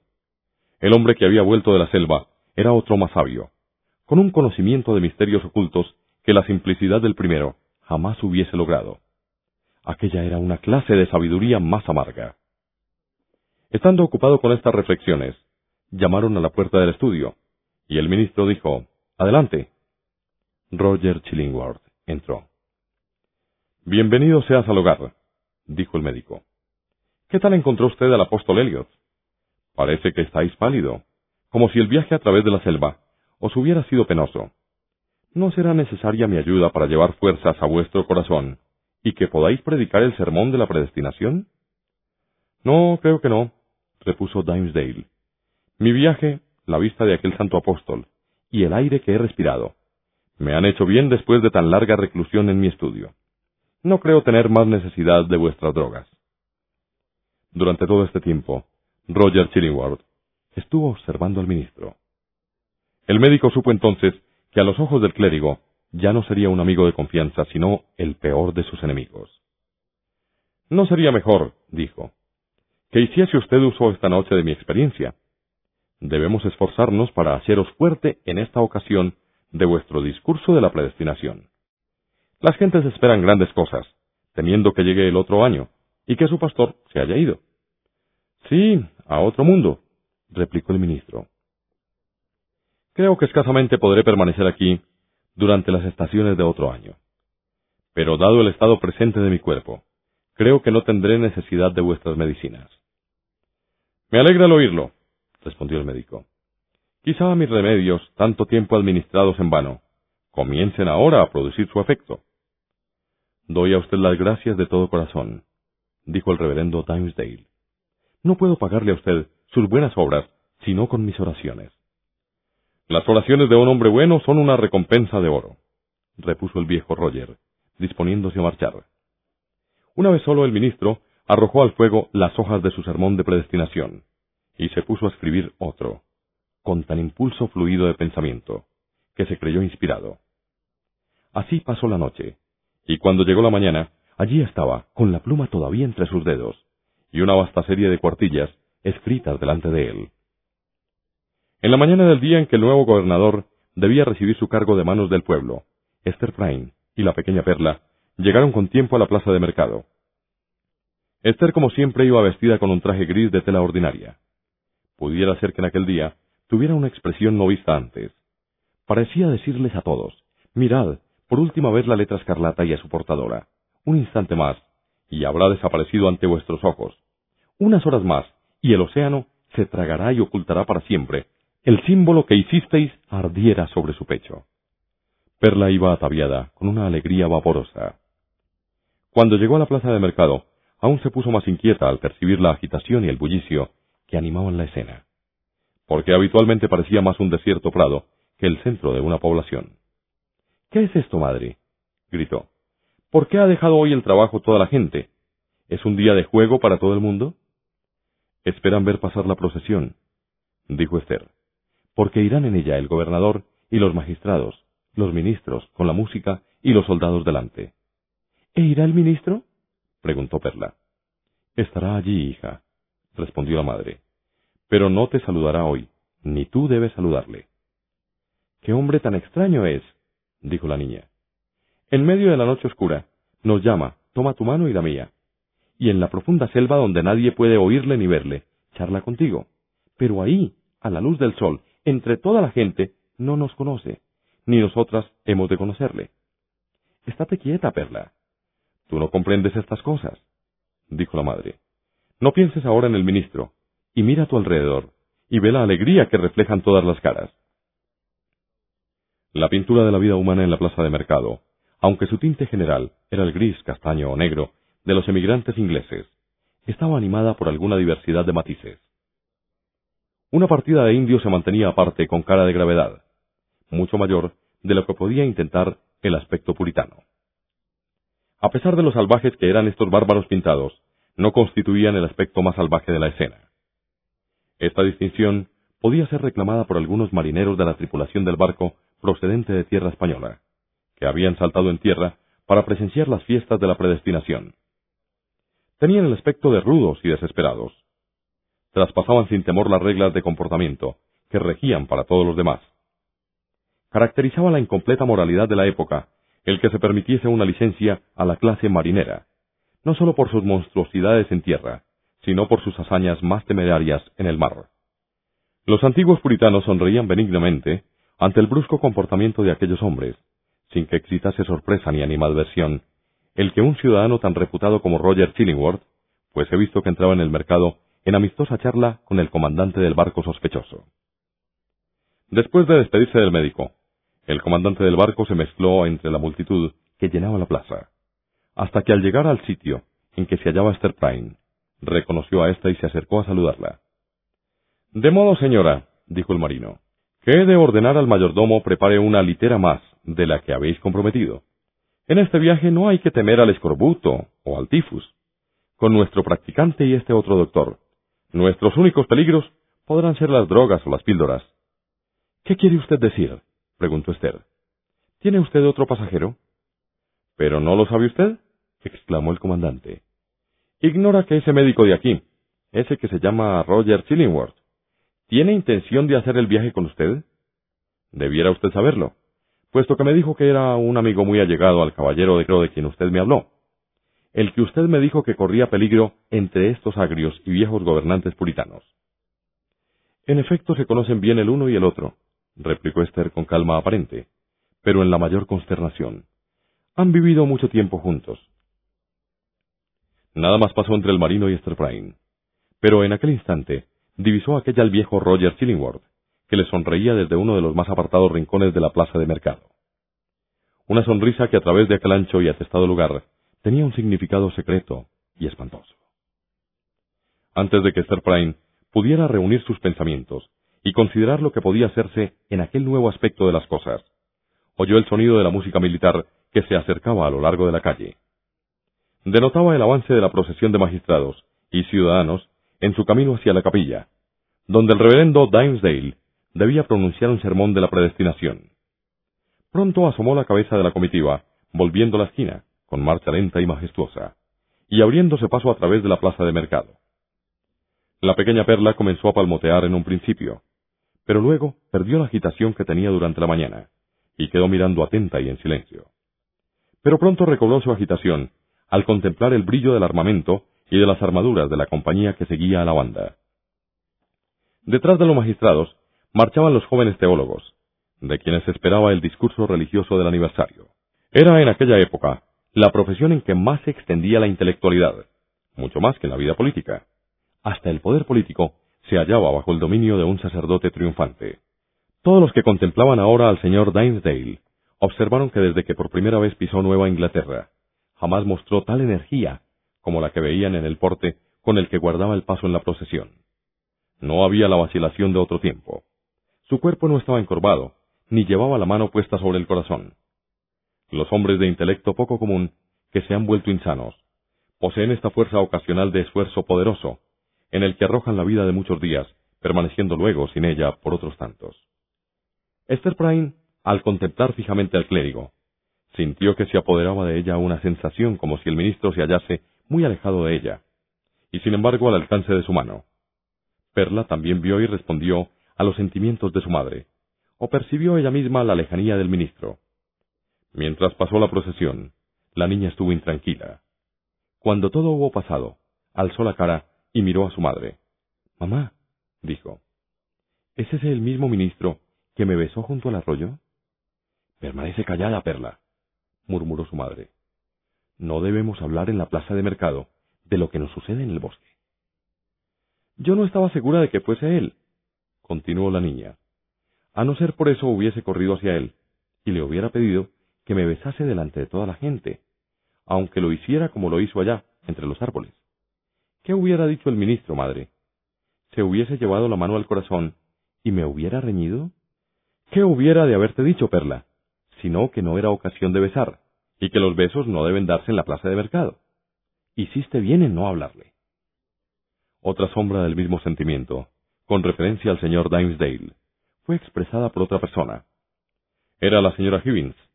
Al verla ahora en compañía de Esther Prime, y a pesar de que muchos miraban a ésta con amabilidad, se redobló el horror que la señora Higgins inspiraba, y causó un movimiento general en aquella parte del mercado en que las dos mujeres hablaban. ¿Qué imaginación mortal podía concebirlo? murmuró la vieja a Esther. Aquel sacerdote, un santo de la tierra, quien le viera ahora pasar en la procesión, hubiera de pensar lo poco que hace que salió de su estudio, mascullando un texto hebreo de las Escrituras, para tomar aire en la floresta. Nosotras sabemos lo que eso significa, señora Prime, pero en realidad no me inclino a creer que sea el mismo hombre. Puedes decir con seguridad, Esther, si es el mismo hombre que te encontró en el sendero del bosque? Señora, no sé de lo que usted me habla, respondió Esther Prime. No soy yo la llamada a hablar con ligereza de un ministro tan instruido y piadoso como el reverendo señor Dimesdale. ¿Crees que yo he estado tantas veces en el bosque para no tener la habilidad de juzgar quién ha estado allí? gritó la vieja. Yo te conozco, Esther, porque contemplo tu marca. Tú la llevas abiertamente. Pero este ministro, cuando el hombre negro ve uno de sus servidores que firmó y fue sellado, tan tímido de deberse al pacto como lo es el reverendo Dimesdale, tiene medios de ordenar los asuntos de forma que la marca sea mostrada en plena luz del día, a los ojos de todo el mundo. ¿Qué es lo que el ministro trata de ocultar, llevando siempre la mano a su corazón? ¿Qué es, señora Higgins? preguntó la pequeña Perla. ¿Lo ha visto? No te preocupes, querida, respondió la vieja. Tú misma lo verás, un día u otro. Dicen, niña, que tú perteneces al linaje del príncipe del aire. ¿Querrías volar conmigo alguna noche para ver a tu padre? Entonces sabrás por qué lleva el ministro la mano sobre el corazón. Riendo tan chillonamente que toda la plaza pudo oírla, la vieja se marchó. A aquella hora en la capilla se había ya ofrecido el rezo preliminar, y los acentos del señor Dimesdale se oían en el comienzo de su discurso. Un impulso mantuvo a Esther cerca de aquel punto. Como la iglesia estaba demasiado llena, tomó puesto cerca del patíbulo de la picota. Estaba aquel sitio lo bastante próximo para que llegase el sermón a sus oídos. Esther Prime escuchaba con tal intensidad el sonido de su voz, que el sermón tenía para ella un completo significado, aparte de sus palabras incomprensibles. ¿Qué era aquello? La queja de un corazón humano, abrumado por la tristeza, culpable por casualidad, diciendo su secreto de pena o de culpa al gran corazón de la humanidad, buscando su perdón en todo momento, en cada acento, y nunca en vano. Durante todo este tiempo, Esther permaneció como una estatua al pie del patíbulo. Había dentro de ella la sensación de que toda su esfera de vida, lo mismo antes que después, estaba relacionada con aquel sitio, como si fuese el punto preciso que le diera unidad. Mientras tanto, la pequeña Perla se había separado de su madre y jugaba por la plaza de mercado. Corrió hacia un indio bravo y le miró a la cara, siendo consciente de una naturaleza más salvaje que la suya. Luego, con audacia, se metió entre un grupo de marineros, y miraron a Perla con asombro y admiración. Uno de estos marineros, el mismo capitán que habló con Esther, se impresionó tanto con el aspecto de Perla, que intentó poner las manos sobre ella para darle un beso. Pero viendo que era imposible tocarla, se quitó la cadena de oro que rodeaba su sombrero, y la arrojó a la niña. Perla se la enroscó al cuello y a la cintura con habilidad y alegría. Tu madre es aquella mujer de la letra escarlata, dijo el marinero. ¿Querrás llevarle un recado de mi parte? Si el recado me agrada, lo haré, respondió Perla. Entonces dile, repuso él, que he vuelto a hablar con el viejo médico, y que piensa llevar a bordo al amigo por quien tu mamá se interesa. Así pues que no pienso sino en ti y en ella. ¿Le dirás esto así, niña Trasgo? La señora Higgins dice que mi padre es el príncipe del aire, gritó la niña. Si tú me dices ese nombre feo, se lo contaré a él y perseguirá tu barco con una tempestad. Atravesó la niña el mercado y comunicó a su madre lo que el marino le había dicho. El espíritu de Esther casi desmayó al apreciar el castigo inevitable que se presentaba. Fatigado su cerebro por la terrible perplejidad, se le ocurrió no obstante otra prueba. Había allí mucha gente de lugares vecinos que oyeron hablar de la letra escarlata, y a los que se la habían hecho terrorífica con rumores exagerados, pero quienes nunca la vieron con sus propios ojos. Estas rodearon a Esther con ruda impertinencia, pero no se acercaron a mayor distancia de un circuito de varias yardas. Allí permanecieron fijos por la fuerza centrífuga de la repugnancia que inspiraba el símbolo místico. Los marineros, conociendo el significado de la letra escarlata, ingresaron al corro.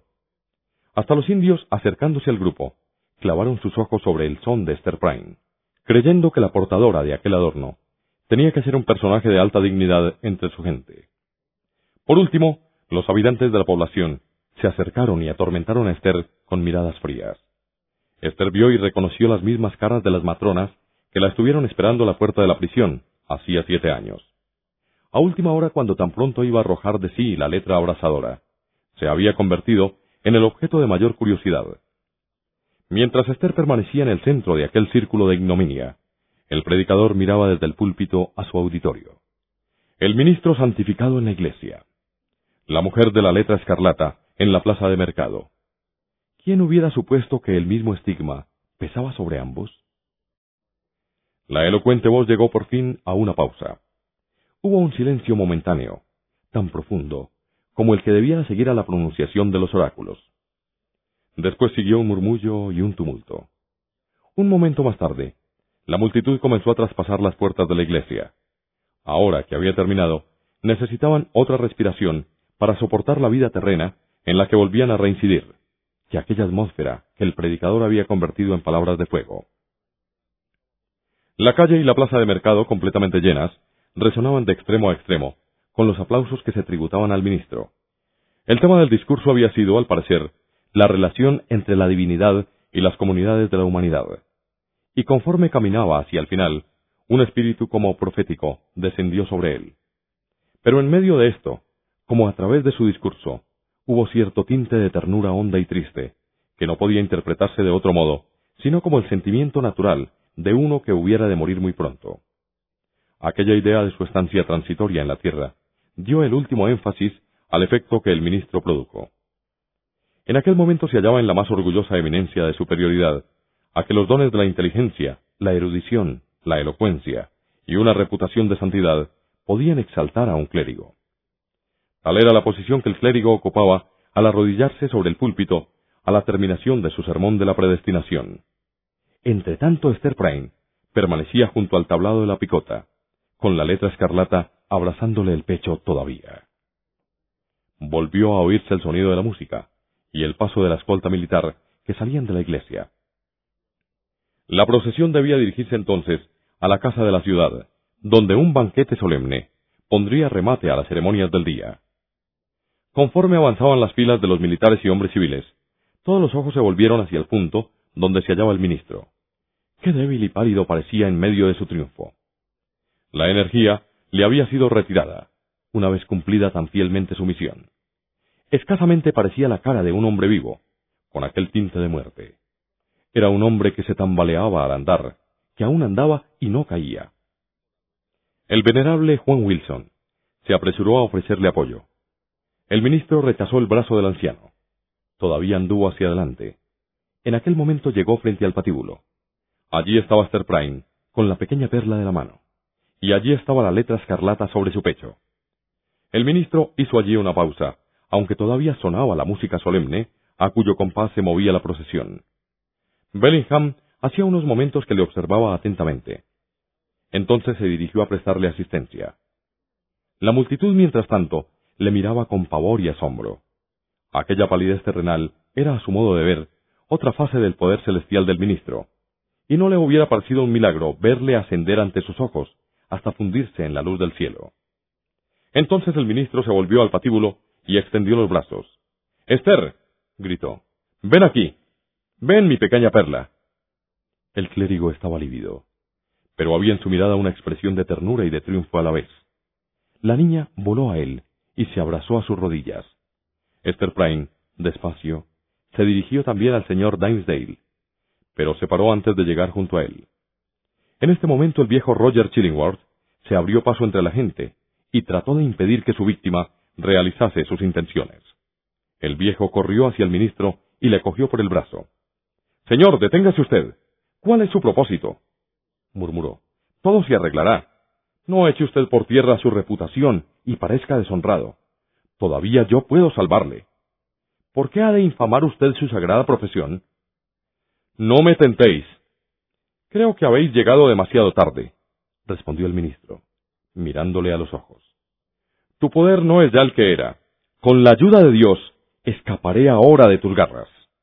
El clérigo extendió de nuevo sus brazos hacia la mujer de la letra escarlata. Esther Prime, gritó. En el nombre de Dios que me otorga su gracia en estos momentos, para hacer lo que debía hacer hace siete años. Ven aquí ahora y comunícame tu fortaleza. Este miserable viejo se opone a ello con todas sus fuerzas y las del espíritu del mal. Ven, Esther, sosténme hasta llegar al patíbulo. Hubo un gran tumulto entre la gente. Los hombres de rango, sorprendidos, contemplaron al ministro, que apoyado sobre el hombro de Esther, subió al patíbulo, mientras la mano de la niña nacida en el pecado estrechaba una de las suyas. El viejo Roger Chillingworth le seguía. Has echado sobre nosotros todo el mundo, dijo el clérigo. No había un sitio más secreto donde pudieras escapar de mí, salvo este patíbulo. Gracias a Dios que me condujo hasta aquí, respondió el ministro. Sin embargo, aún tembló y volvió sus ojos a Esther con duda y ansiedad. ¿No es mejor esto? Murmuró, que lo que soñamos hacer en el bosque. No lo sé, respondió ella. ¿Mejor? Sí, ciertamente. Así podremos morir los dos y la pequeña Perla con nosotros. En cuanto a ti, a Perla, hágase la voluntad de Dios, repuso el ministro. Dejadme ahora hacer lo que su voluntad me ha hecho ver plenamente. Esther, yo me muero. Deja pues que me apresure a echar sobre mí toda mi vergüenza. Sostenido por Esther y cogido de la mano de la pequeña Perla, el reverendo Downsdale se volvió hacia los regidores, hacia los ministros y hacia el público. Gentes de Nueva Inglaterra, gritó con voz que se elevó sobre todos. Vosotros que me habéis creído santo, vedme aquí, como el más pecador del mundo. Por fin estoy en el sitio que debía haber ocupado hace siete años con esta mujer. Ved la letra escarlata que lleva Esther. Todos habéis temblado ante ella. Pero había entre vosotros uno cuya marca de pecado e infamia no os ha hecho temblar todavía. Allí estaba, con la marca sobre él. Dios la veía. Los ángeles la señalaban siempre. El demonio la conocía bien y la hacía arder constantemente con el roce de su dedo candente. Pero él la ocultó a los ojos de los hombres y caminaba entre vosotros con el talante de un espíritu apesadumbrado por hallarse en un mundo pecador. Ahora, en la hora de su muerte, se alza entre vosotros. Os pide que miréis de nuevo la letra escarlata de Esther. Esa marca no es sino una sombra de la que él lleva sobre su propio pecho y que aún este rojo estigma no es más que un signo de lo que lleva en lo más hondo de su corazón. Mirad la espantosa prueba de ello. con un movimiento convulsivo, rasgó sus vestiduras, dejando su pecho al descubierto. Allí se reveló. Por un instante, todas las miradas se concentraron en el espantoso milagro. Mientras el ministro se mantenía de pie, reflejando su semblante un aspecto de triunfo en una crisis de agudo dolor. Luego se desplomó sobre el patíbulo. Esther le alzó la cabeza, sosteniéndola contra su pecho. El viejo Roger Chillingworth se arrodilló junto a él. Te me has escapado, dijo. Te me has escapado. Dios te perdone, dijo el ministro. Tú también has pecado grandemente. Retiró sus ojos moribundos del viejo y los posó sobre la madre y la niña. Mi pequeña perla, dijo débilmente, ¿quieres besarme ahora? No quisiste hacerlo en la floresta, pero ahora querrás. Perla le besó en los labios. El hechizo quedó roto. Las lágrimas que corrieron por las mejillas de su padre fueron la señal de que había de crecer entre las alegrías y tristezas del mundo, para no batallar en él, sino para ser una mujer. Esther, adiós, dijo el clérigo. ¿No nos encontraremos otra vez? suspiró ella. ¿No viviremos una vida inmortal? Seguramente nos hemos rescatado el uno al otro con todo este dolor. Calla, Esther, dijo él con solemnidad. La ley que hemos roto y el pecado que hemos revelado, déjalos que queden solo en tus pensamientos. Temo que hasta olvidamos a nuestro Dios cuando violamos nuestra reverencia, siendo desde entonces vano esperar que nos hallemos después en eterna unión. Dios lo sabe, y Él es misericordioso. Ha demostrado su piedad en mis aflicciones, dándome esta tortura sobre mi pecho, enviándome ese lúgubre y terrible viejo, para conservar siempre la tortura al rojo, trayéndome aquí a sufrir esta muerte de triunfante ignominia ante la gente. A no ser por estas agonías, hubiese estado perdido para siempre. Alabado sea su nombre, hágase su voluntad. Adiós. Esta última palabra la pronunció el ministro con su último aliento. La multitud lanzó un ruido hondo y extraño, un sonido que no pudo encontrar otra expresión de palabra que aquel murmullo que rodó pesadamente tras el espíritu que se fue. Después de muchos días fueron varias las versiones que se hicieron sobre lo presenciado en el patíbulo. Muchos aseguraron haber visto sobre el pecho del ministro una letra escarlata impresa sobre la carne. Respecto a su origen, hubo varias explicaciones.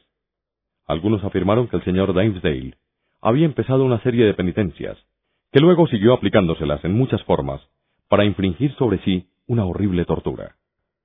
Otros dijeron que había sido a causa de Roger Chillingworth, poderoso nigromántico, que había hecho aparecer la letra por medio de su magia y drogas venenosas. Otros manifestaron su creencia de que el símbolo era un efecto de la mella del remordimiento, esforzándose por salir de lo más hondo del corazón. No obstante, ciertas personas, que fueron espectadoras de toda la escena, y quienes confesaron no haber separado su mirada del ministro, negaron que hubiese marca alguna sobre su pecho, como también negaron sus últimas frases de agonía, en las que ni remotamente hizo alusión a la culpa por la que Esther Prime llevó la letra escarlata durante tanto tiempo. Nada fue tan notable como el cambio que experimentó el viejo Roger Chillingworth, inmediatamente después de la muerte del señor Dimesdale. Toda su fuerza y energía parecieron dejarle. Aquel hombre había hecho un único principio de su vida, la consecución de su venganza. Y cuando por su triunfo y consumación quedaba aquel mal principio, sin materiales que lo sostuvieran, sólo le restaba al mortal echarse en los brazos de su Creador, para que le diese tarea suficiente con que pagar la deuda contraída. A la muerte del viejo Roger Chillingworth, y por su testamento, del que fueron ejecutores el gobernador Bellingham y el reverendo Wilson, legó una considerable propiedad aquí y en Inglaterra a la hija de Esther Prime. De este modo la niña fue la más rica de la época en el Nuevo Mundo.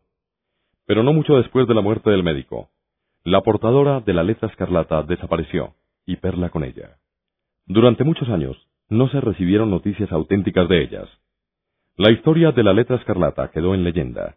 Su hechizo, sin embargo, todavía permaneció potente y conservó el batíbulo donde murió el ministro, como también la casita que habitó Esther Prime. Cerca de este sitio estaban jugando una tarde unos niños, cuando vieron que una mujer alta se acercaba a la casita. Se detuvo en el umbral de la puerta y miró a su alrededor. La idea de entrar sola cuando todo había cambiado tanto, en la casa donde hizo una vida tan intensa, le pareció más terrible y desolada que nunca. Pero su duda solo duró un instante, aunque lo preciso para extender sobre su pecho la letra escarlata. Esther Prynne había vuelto, recobrado su vergüenza largo tiempo abandonada. Pero, ¿dónde estaba Perla? Nadie supo con certeza si la niña había ido a ocupar una tumba virginal, o si su naturaleza arisca se había suavizado, habiéndola hecho capaz de la felicidad del matrimonio. Los chismorreos de aquella época creyeron que Perla estaba casada, era dichosa y pensaba en su madre. Pero había para Esther Prynne una vida más real allí, en Nueva Inglaterra, que no en aquella ignorada región donde Perla había encontrado hogar. Así pues, voluntariamente tomó de nuevo el símbolo de esta historia, y jamás dejó de adornar su pecho. En el transcurso de los años, la letra escarlata dejó de ser un estigma que atraía el desprecio convirtiéndose en una muestra de algo que debía ser sentido y visto con horror, y además con reverencia. Las mujeres recurrían a ella para preguntarle la causa de ser tan desgraciadas y cuál pudiera ser el remedio. Esther hubiera vanamente imaginado pudiera ser la profetisa destinada, pero reconoció la imposibilidad de que una misión divina fuera confiada a una mujer manchada de pecado. El ángel y el apóstol de la revelación venidera tenía que ser una mujer elevada, pura y hermosa, y sabia, no por oscura pesadumbre, sino por la alegría, y demostrando cómo puede hacernos dichosos el amor sagrado. Así dijo Esther Prynne, bajando sus ojos hacia la letra escarlata. Y después de muchos años, fue cavada una nueva fosa, cerca de otra vieja y hundida. Allí fue, pero con un espacio intermedio. Sin embargo, una sola losa servía para los dos. Sobre aquella sencilla losa aparecía la semblanza de un escudo grabado. Llevaba una divisa, una expresión de un heraldo que pudiera servir para un lema, y una breve descripción de nuestra leyenda. Tan sombría es que no se revela más que por un punto. Sobre un campo, sable, la letra A, gules.